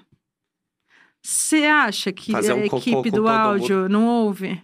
Você fazendo uma força. E não tem uma privada pra você apertar e vir um som Sempre de tem pássaro. alguém que vai ouvir. E não tem uma, não tem a Se privada com tivesse, som de disfarçar. É. E, e- e, sabe, são tantas questões. É tipo, essa coisa de ser julgado, sabe? Você tá na internet, você se expõe, Isso foi em você tem que uma ano? vida. Já tinham rolado influenciadores? Nossa, Era o ano da Manu Gavassi que eu ia entrar. ah, então ia ser a primeira ah, vez. Ia ser tudo. Não, não ia. Eu ia, eu ia enlouquecer. Sabe o Lucas enlouquecendo no primeiro dia, Ia ser embora? você. E se meteu e foi embora. Eu ia fazer igual, eu acho. Ah, ia ser icônico também. Por um lado, por um lado. Por um Eu enlouquecer, não dá, não tem, não tem a menor chance. E aqueles, aquelas provas que a pessoa fica girando até vomitar e não pode levantar. Quem segurar mais tempo e fazer xixi na calça ganha. Qual é o sentido disso, gente? Pelo amor de Deus. E esse, tipo de coisa me Me desespera. desespera, muito. eu não vejo o menor sentido nisso. E outra, eu não vou ganhar um milhão, eu vou ficar lá me expondo, eu vou perder minha. Total. E a dignidade. Nossa, você acredita muito, né? Você tá Não. acreditando Não, super. não vou ganhar, não vou ganhar um milhão. Aí você sai de lá, aí tem um monte de gente. Todo lugar que você vai na, na rua, as pessoas vão ficar. Porque só de eu fazer o, o Lola Palusa Rock in Rio e às vezes aparecer no intervalo da novela pra falar: Ei, galera, você que tá vendo novela, hoje tem Rock in Rio, hein? Não sei o quê. Já, aí o diretor falou: Você acaba de falar com 30 milhões de pessoas, sei lá quantas milhões de pessoas. Que você fala, Caraca. tipo, entrou ao vivo, hein? É, já rende um desconforto, às vezes, de ter gente demais te olhando, te reconhecendo, vindo falar com Nossa. você. Você vai no carnaval, as pessoas ficam, aí pede pra tirar foto, aí tem gente que é sem noção, aí tem tarado, aí tem gente que começa a te mandar e-mail, aí tem gente que começa a te perseguir. Eu- Até, eu- tem até hoje um cara que me persegue. Não, é mentira, né? Não, claro Conta que esse não. rolê, você- pelo amor de Deus. Por você ter feito. Não, qualquer coisa que eu fiz, sei lá, eu não sei em que parte ele se, se noiou em mim, mas, tipo, meu, tem Mas gente, como assim amiga, persegue? tem faz gente louca no mundo. Se você eh, pega 100 pessoas, é possível que tenha uma. Se você pega 100 mil, É possível que se tenha. você pega É. hum, 10 milhões, quantos loucos vão vir eh, nesse pacote, entendeu? Tem muitos, e são loucos loucos, e a gente é mulher, anda sozinha na rua, eu quero ir no carnaval dançar, entendeu? Tipo, eu quero ter uma vida normal. O Felipe Neto não sai na rua. Então, realmente, o BBB. Felipe Neto não vai comprar um pão na padaria. Alguém tem que comprar pra Não ele. vai, será? Claro que não. Eu já, eu já chamei ele pra sair várias vezes. Eu falei, amigo, eu tô indo no Rio, vamos sair. Ele fala, amiga, não saio.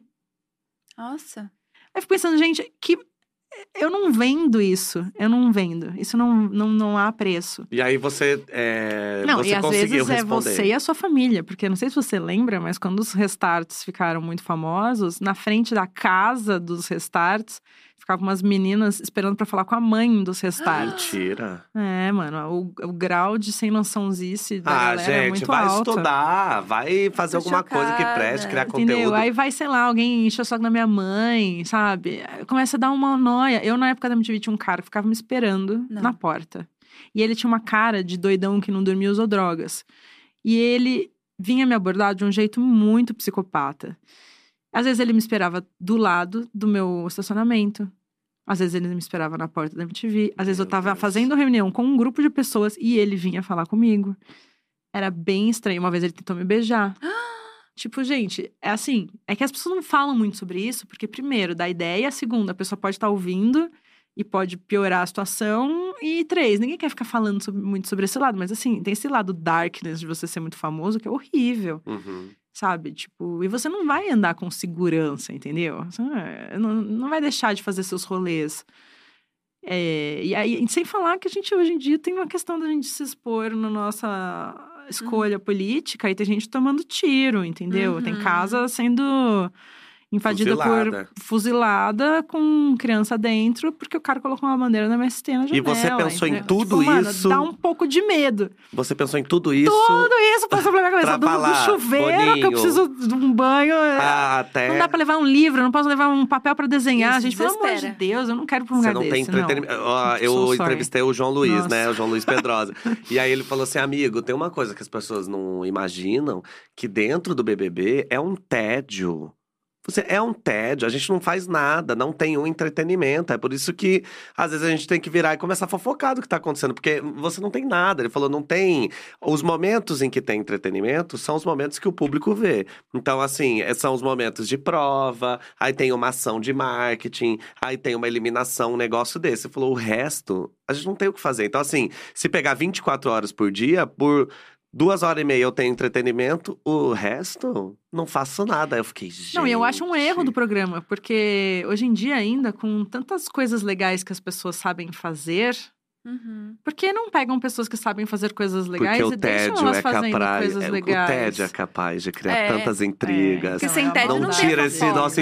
Eles não têm entretenimento, mas a gente ganha com esse, essa O falta de tédio- entretenimento. Mas, por deles. exemplo, É briga. esportistas ali pra ficar fazendo um esporte, as pessoas jogam. Não Ai, você amiga- não tem como amiga, jogar um lá. vôlei. Então, você vai querer assistir? Você vai Não querer tem- assistir a pessoa lá no badminton? Ou você vai querer assistir a treta desgraçada que deu porque eles Eu não assisto treta, mas assim mesmo. Ai, gente. Não é o meu rolê. Ah, então. Eu prefiro assistir o BBB jogo. é essa. É por isso que eu É falei, quem que, quem que ouve a Mari falar e pensa, ai não, vou chamar ela pra fazenda. Eu falo, amor, você vai colocar ela com o Biel? É, mano, como vai Você- funcionar isso? Ah.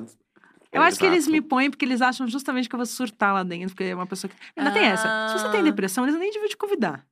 É. Entendeu? É. Eu acho que você precisa passar por uma análise psicológica, porque senão isso acontece o que aconteceu com o menino Não, e Lucas. você passa por uma análise. Mas eu acho que eles não estão Hum. nem aí, talvez, né? Tipo sei. assim. O que tinha de gente lá endoidecendo, né? O único ano que eu realmente vi mesmo foi o ano da Carol com K. Porque eu sou amiga dela e queria entender o que estava acontecendo. Tava, de repente, todo mundo falando, nossa, você deu like na Carol com K. Eu falei, o quê? É, você não sabe o que está acontecendo? Ela, não sei o quê. ela virou uma víbora, bruxa do blá, blá, blá. Brasil. né? Falei, o quê? Nossa. Aí eu fui assistir pra entender o que estava acontecendo. Aí eu nunca mais parei de assistir até o último episódio. Mas, é, assim, é isso. Minha, eu acho Mas um- então, eu acho que essa é uma discussão interessante, porque eu acho que eles não estão nem aí mesmo pra esse rolê de tipo, será que a pessoa é apta para estar aqui? Acho que não é uma, acho que não é uma questão que se pensa, né? Não, posso tem, uma- não. Acho que você tem faz que ter, uma tem série e você faz uma série de De exames, exames. psicológicos, exames é, Físicos. físicos. também pra ver. é, você pode de Mas repente. bem mais ou menos, né? Porque a Carol Conká, por exemplo, depois que ela saiu, Então, ela mas começou é- a comentar sobre todas as questões dela.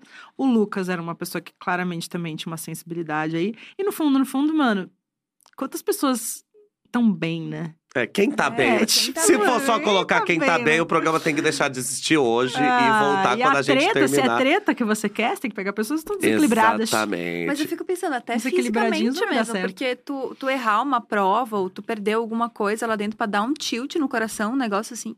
É, então, mas aí isso aí tem bastante testes. É? É uma bateria de exames. Bom, fiquei desesperada agora. É, não, Mas- especialmente os médicos, né, devem passar num negócio Devem, de com certeza. Se você morre no programa, é a culpa do. Já, X, isso né? nunca aconteceu, então eu imagino que eles devam cuidar bastante. É. Amiga, antes da gente ir pro. A gente vai, né? fofoca. Mas antes. vocês eu- vão, gente? Me chama. Não, não, é segredo. Ah. Mas antes da gente entrar no, no- aqui no último bloco, eu vou só te perguntar uma coisa que eu queria muito saber. Eu já vi você respondendo isso, mas queria aproveitar esse espaço para que você responda aqui também, porque a gente quer essa audiência. Você é a única brasileira seguida pela Rihanna. Ai, gente! É, Não, tem mais um. Acho que é um fotógrafo, alguém que trabalhou em algum ensaio de Pra mim, você é a única. Obrigada. Gente. Mas você é seguida pela Rihanna. Rihanna, você entra lá. É, seguintes, não, como chama? É, Seguidores. Follow- following. Não, é- following. quando você é. Aí vai estar lá. Marimun. Tá. E aí, como foi esse rolê? Nossa, meu, foi muita loucura. Bom, primeiro que quando tem muito seguidor, não sei se a galera sabe, mas a gente não acompanha de um em um, assim. Então quando vem, tipo, ah, não sei quem começou a seguir você, a gente, mano, não vê. Então, assim, eu não vi a hora que apareceu Rihanna começou a seguir você. Infelizmente, que esse print Infelizmente, porque esse print podia tá teria na sala da sua Ai, casa. com certeza. Aí começou a galera a falar: Mari, Mari, Mari, Mari, a Hannah tá te seguindo. E eu, tipo, não. que isso? Por quê, né? Do nada. E aí fui ver, tava. Aí eu, eu desacreditei. Eu falei, não, acho que ela seguiu por, sei lá, sem querer, errou. Errou rude. Devia estar querendo seguir outra pessoa, apertou errado. Confiança nível Aí eu máximo. fui até. Exatamente. Não, não tenho, inclusive. Aí fui ver, ela tinha começado a seguir um monte de menina alternativa. E foi a época que ela tava é, fazendo casting pro Bitch Better Have My Money. Não. Ou seja, a gente quase teve a chance gente de te ver nesse chance, casting. Nossa. Meu pai. Eu morri um pouquinho e mais um pouquinho. E toda vez que eu lembro, eu morro um pouquinho também. E. E aí ela-. Mas ela passou a te seguir, ela cur- curtia alguma coisa? No dia que ela veio pro Brasil tocar no Rock in Rio, Hum. é, eu falei, bom, eu vou postar e vou marcar, porque eu sei que ela usa o Instagram real, né? Ela que usa. Engraçado, não tem muitas celebridades famosas nesse grau que usam realmente, né? Normalmente você terceiriza. E aí eu tava ligada que ela- como ela é, porque depois que ela vai no show, ela dá uns likes nos fãs. Ela é muito Oh. fofa. E aí eu falei, bom, meu show agora, né, gente? E aí eu tirei uma fotinha, ainda era meu aniversário, né, na virada do 26 pro 27 de setembro. Aí tirei uma foto, marquei ela, ainda escrevi, ai, que aniversário perfeito, né, né, né, né. E aí passou uns instantinhos, ganhei o like. Ah! Ela deu like no Stories. É, assim, que tava ela linda. marcada, né, bem linda. E aí teve uma vez ou outra que eu mandei mensagem. Sério? Rolou um papo com a Rihanna. Não, papo, um pouco demais. Mas ela me respondeu, que já é muito bom. Eu, teve uma vez que ela postou aquela foto, ai, aquele melhor figurino do mundo, que é ela toda de Swarovski, que ela tá até com uma toquinha à luva, e ela tá Perfeito, super nua por é baixo. perfeito. Nossa senhora, que mulher. E aí eu escrevi pra ela, falei, nossa, esse é o figurino mais lindo da história dos figurinos, da história do- da humanidade, né? E ela, oh, thanks, boo. E aí, Oh, Oh! emoji. Oh. você é a melhor amiga da Rihanna. Não, a melhor amiga é um pouco forte, Não, mas... pra Não, mim é das minha- pessoas pra que eu conheço, amiga. não. Mas olha, É. isso aí é, é- Nossa, e, e meu maior medo é ela me dar um follow. Ah, meu maior Às vezes eu medo. posto, eu falo, será que a Hannah vai gostar? Ela vai me dar um Ah! follow? Não, juro por Deus, às vezes eu fico. Aham. Eu falo, não, não sei, isso aqui se eu postar. É ótimo esse nível, né? É assim, então, eu não posso postar isso, por quê? Porque a Rihanna me segue. Ah. E ela não vai gostar de ver esse tipo de coisa. É, tipo, Ou seja, a Rihanna vira. A Rihanna que manda nas suas redes. É. Mas às vezes acontece assim, de eu estar meio deprê, né? Me sentindo feia, Aí você velha, lembra. não sei o quê. Aí eu falo, ah, não, a vida é tão difícil. Ah, não, mas a Rihanna gosta de mim, ela me acha É. legal. Exatamente. Exatamente. Já me Tá respondeu. tudo bom. Já. É quase uma Perfeito. sessão de terapia, né? É, que você ganha com a Rihanna te ganhei, seguindo. ganhei, Achei viu? maravilhoso. Deus abençoe Eu essa mulher, que inclusive está voltando, gente. E já ouviram a música nova, que é da, de Wakanda. Vocês estão ligados? Aham. Deixa eu fazer um momento acesso MTV aqui pra vocês. Rihanna está voltando, tá? Ela vai cantar no Super Bowl. Talvez Gente. com alguém que chuto eu que vai ser o mozão dela, mas não sei se é isso. Tem gente que tá dizendo que vai ser Beyoncé. Achei um Oh, pouco Acho forte, difícil. talvez. A Beyoncé já se apresentou duas vezes É, no, eu acho no que é Super mais Bowl. Acho difícil provável colocar. que seja o mozão dela, faz mais sentido. E ela tá na trilha sonora do próximo filme de Wakanda.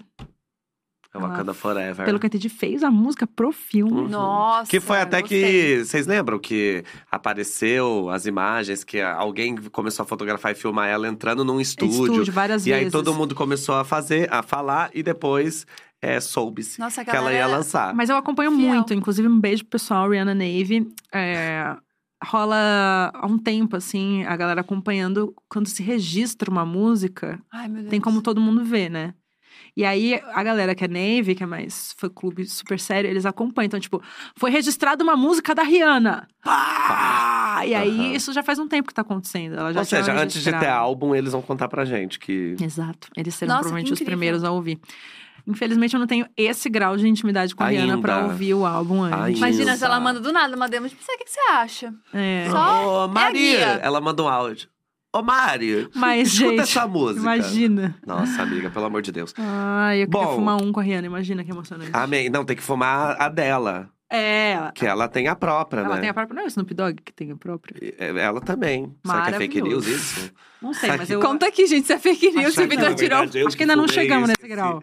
Não, É, mas calma. Mas a gente vai chegar nesse grau. pautas. Acho que é o Snoop Dogg. A gente vai chegar nesse grau. Bloquinho da fofoca. São perguntas, assim, completamente inúteis. tá? É, não vão agregar em nada no Brasil. Irrelevantes. Tá. Mas a gente É gosta sobre de mim fazer... ou é sobre outra pessoa? É É sobre sobre você. você. Ah, sobre tá. Porque eu ia falar, gente, eu não sei fofoca de ninguém. Não, não, é, Não, é não. fofoca sua. Se Tá. você falar que você não sabe, aí eu. Eu posso me fazer des- desentendida também. Pode. Vai. Entraria no BBB, a gente já fez. Essa é A gente Então, já a- sabe que não. Já vou pra uma mais legal, que é item mais caro e fútil que você já comprou. uma bolsa da Vivienne Westwood. Hum. Que essa, eu até tive uma crise com a minha mãe. Falei, mãe, é tão linda, mas olha como é cara. Ela falou, filha, uma vez na sua vida você precisa gastar dinheiro com alguma coisa fútil. Você é muito mão de vaca. Compra essa desgraça, essa bolsa. Ela é linda e você vai usar. Você E usou? você usa mesmo? Usei bastante. Até ela dar uma estragadinha e falar, "Ah, nunca mais vou usar. Aí eu guardei. Você guardou. Ah, entendi. Ela é vermelha, gente. Acho que eu Ah. vou usar ela, inclusive, eu acho, domingo. domingo. Acho que é um bom momento Aí você pra chega, tirar você ela do tira o seu título da. Isso, da, da bolsa, Vivienne vermelha, Westwood. E ela é assim. de glitter com o, negócio dourado, o orbe dourado. Ah, eu achei E- perfeito. Pra base de... Se a gente converter hoje em Cara, eu reais... juro que eu tenho um problema muito sério com números, mas eu não lembro. Deve ter sido, sei lá. Não, não é um absurdo, tipo, 30 mil reais, que nem tem gente que gasta uma bolsa. Deve ter sido, sei lá, uns dois, três. Que eu Ah, acho um tá. absurdo. Sim. Ah, sim. Não, mas já teve bolsa de 70k aqui. É, então, teve não, eu 70K. não faço essas coisas. Nem Quem que foi sapato, da bolsa de não, 70K? Sempre falo, né? John Drops. Ele John não aguenta Drops. mais. John É Drops. verdade. Não, e eu Olha. sempre pergunto, ela sempre fala, ah, bolsa de 70k, 70k. É, John Drops. É, Não, eu, se eu tenho 70k sobrando, eu vou viajar. é, não vai gastar numa Várias bolsa. né? vezes, inclusive, porque 70 é bastante 70K. dinheiro. Não, gente, não, vai dá pra você fazer uma viagem vezes. assim, ó. É. Sensacional. Só não viaje com a Bielo. Ah! Que isso aí você gasta em um dia em Salvador. É, É, depois eu não, te conto essa história. Fora que a gente ganha, às vezes, umas parcerias, né? Que é Ah, maravilhoso, que você viaja e nem gasta. É. Amiga, que uma benção. diva pop. A Rihanna. Ah, Não, sério, ela já era minha diva pop forever. number one. Agora que vocês são amigas.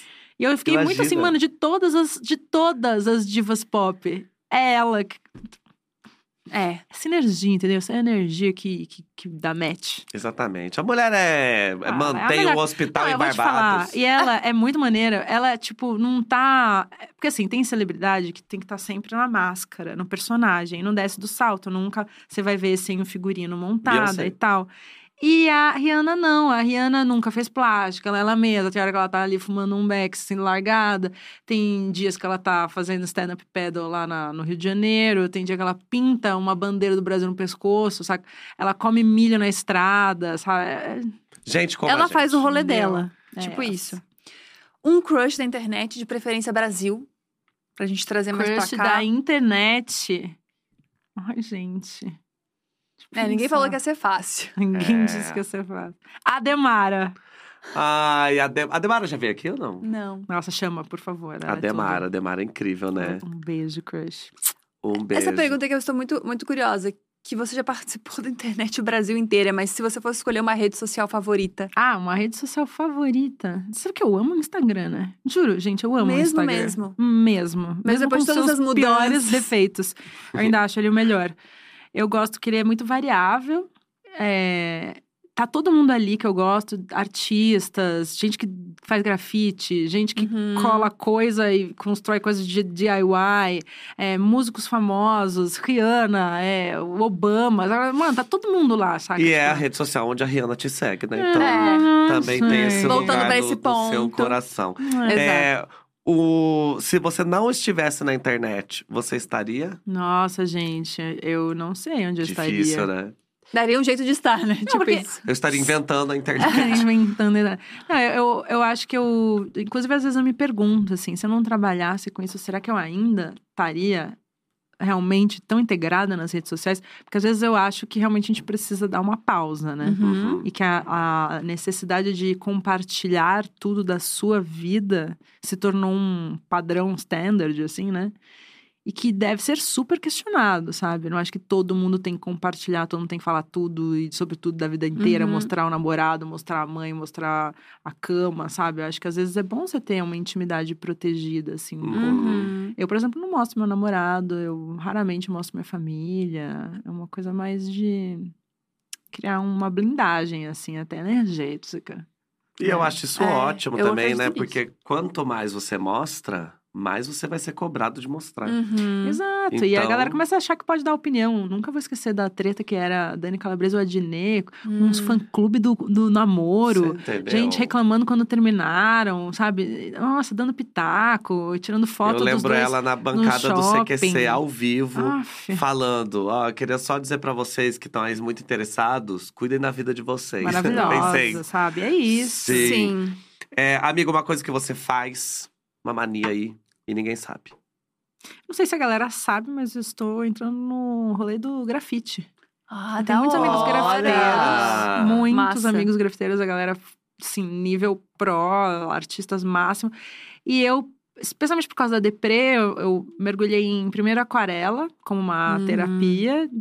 Achei uma ótima experiência terapêutica ali. Adicionei um processo de autoconhecimento através dos desenhos, me desenhando e tal, fazendo um negócio. E começou a ficar legal, assim. Melhorou muito, assim, conforme eu fui fazendo a pandemia, então, que a gente tinha tempo, né? Eu, nossa, caí de cabeça ali e achei bem terapêutico também o processo.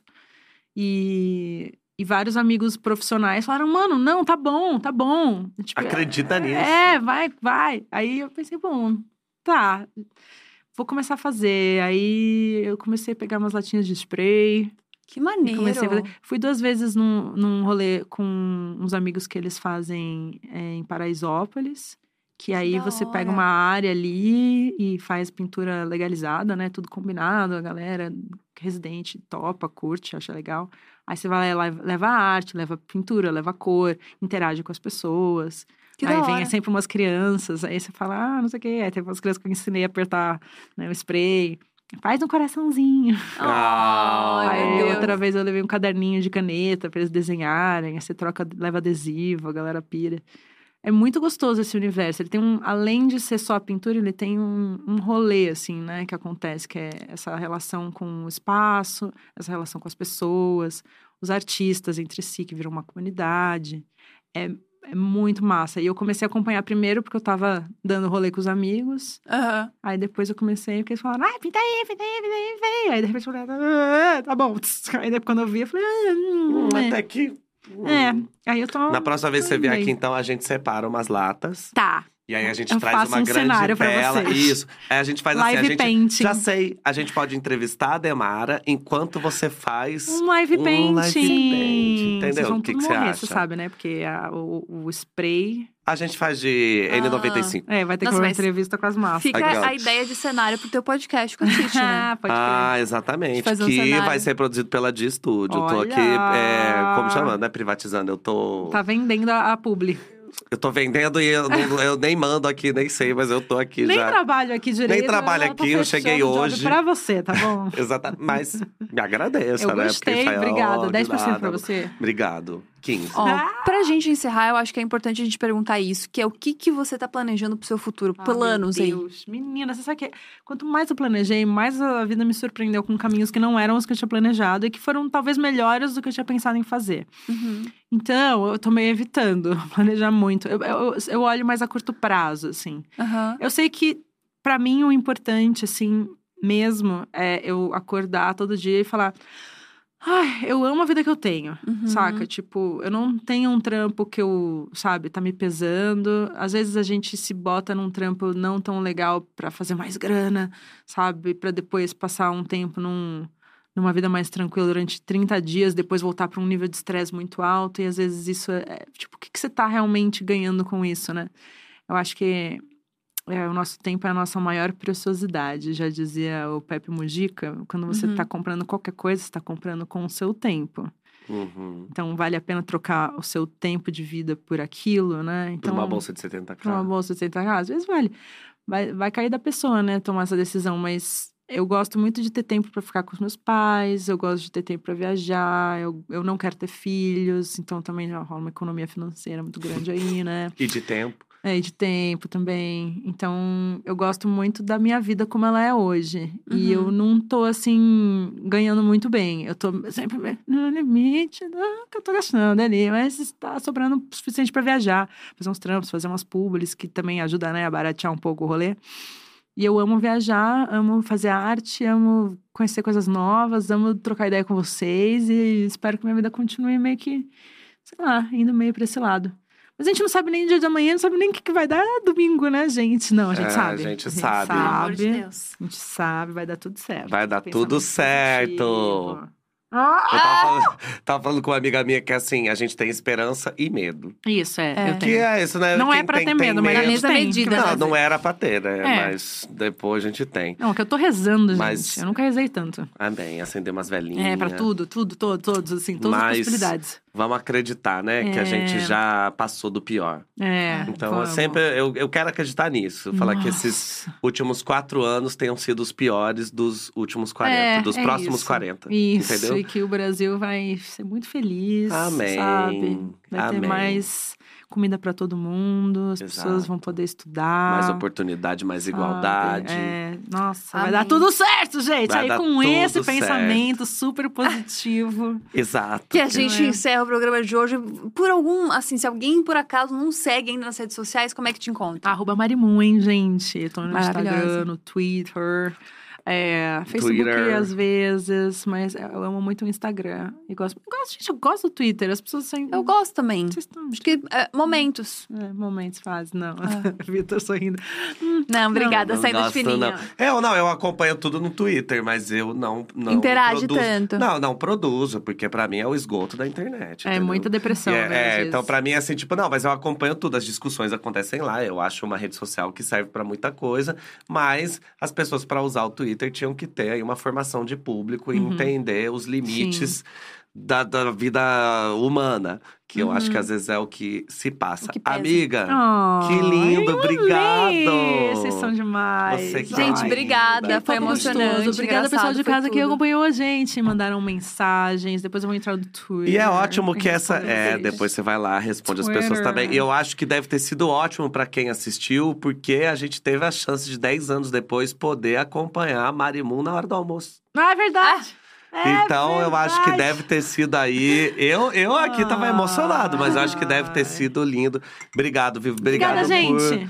Valeu Tudo demais. linda. Tudo. Obrigada. Cheers. Ai, Valeu, galera. gostoso. Vi, obrigado sempre por tudo maravilhoso. Você é super bem-vindo aqui quando você quiser, quando você precisar, quando qualquer coisa, na verdade. Ah, tá bom. Obrigado. Obrigado de Se tiver um tempo, vem pra convite. cá, tipo isso. Exato, é, tendo tempo, entendeu? Às Aí vezes é não tendo, né, ligar, Vi? Às vezes não tendo, a gente agenda que desgraçada, você tá geralmente é aqui. assim, exato. Mas obrigado, viu, por sempre me receber também. Você é Oh. maravilhosa, mesmo estando aí na Nas Charas Zabalê. Então, um E pouco mais meditativa. Obrigado, viu, gente? Espero que vocês tenham gostado. Quinta-feira tem mais um programa aqui ao vivo com mais uma pessoa maravilhosa. Mas se por acaso você perdeu essa entrevista ou tantas outras incríveis que a gente já fez aqui, é só se inscrever no canal, ativar o sininho e dar uma procurada, porque teve tanta gente massa. Marino Lasco, Ana Gabriela, teve Vitor Clay, teve muita gente legal. Então assiste aí. Um beijo grande e até quinta-feira. Tchau! Amei!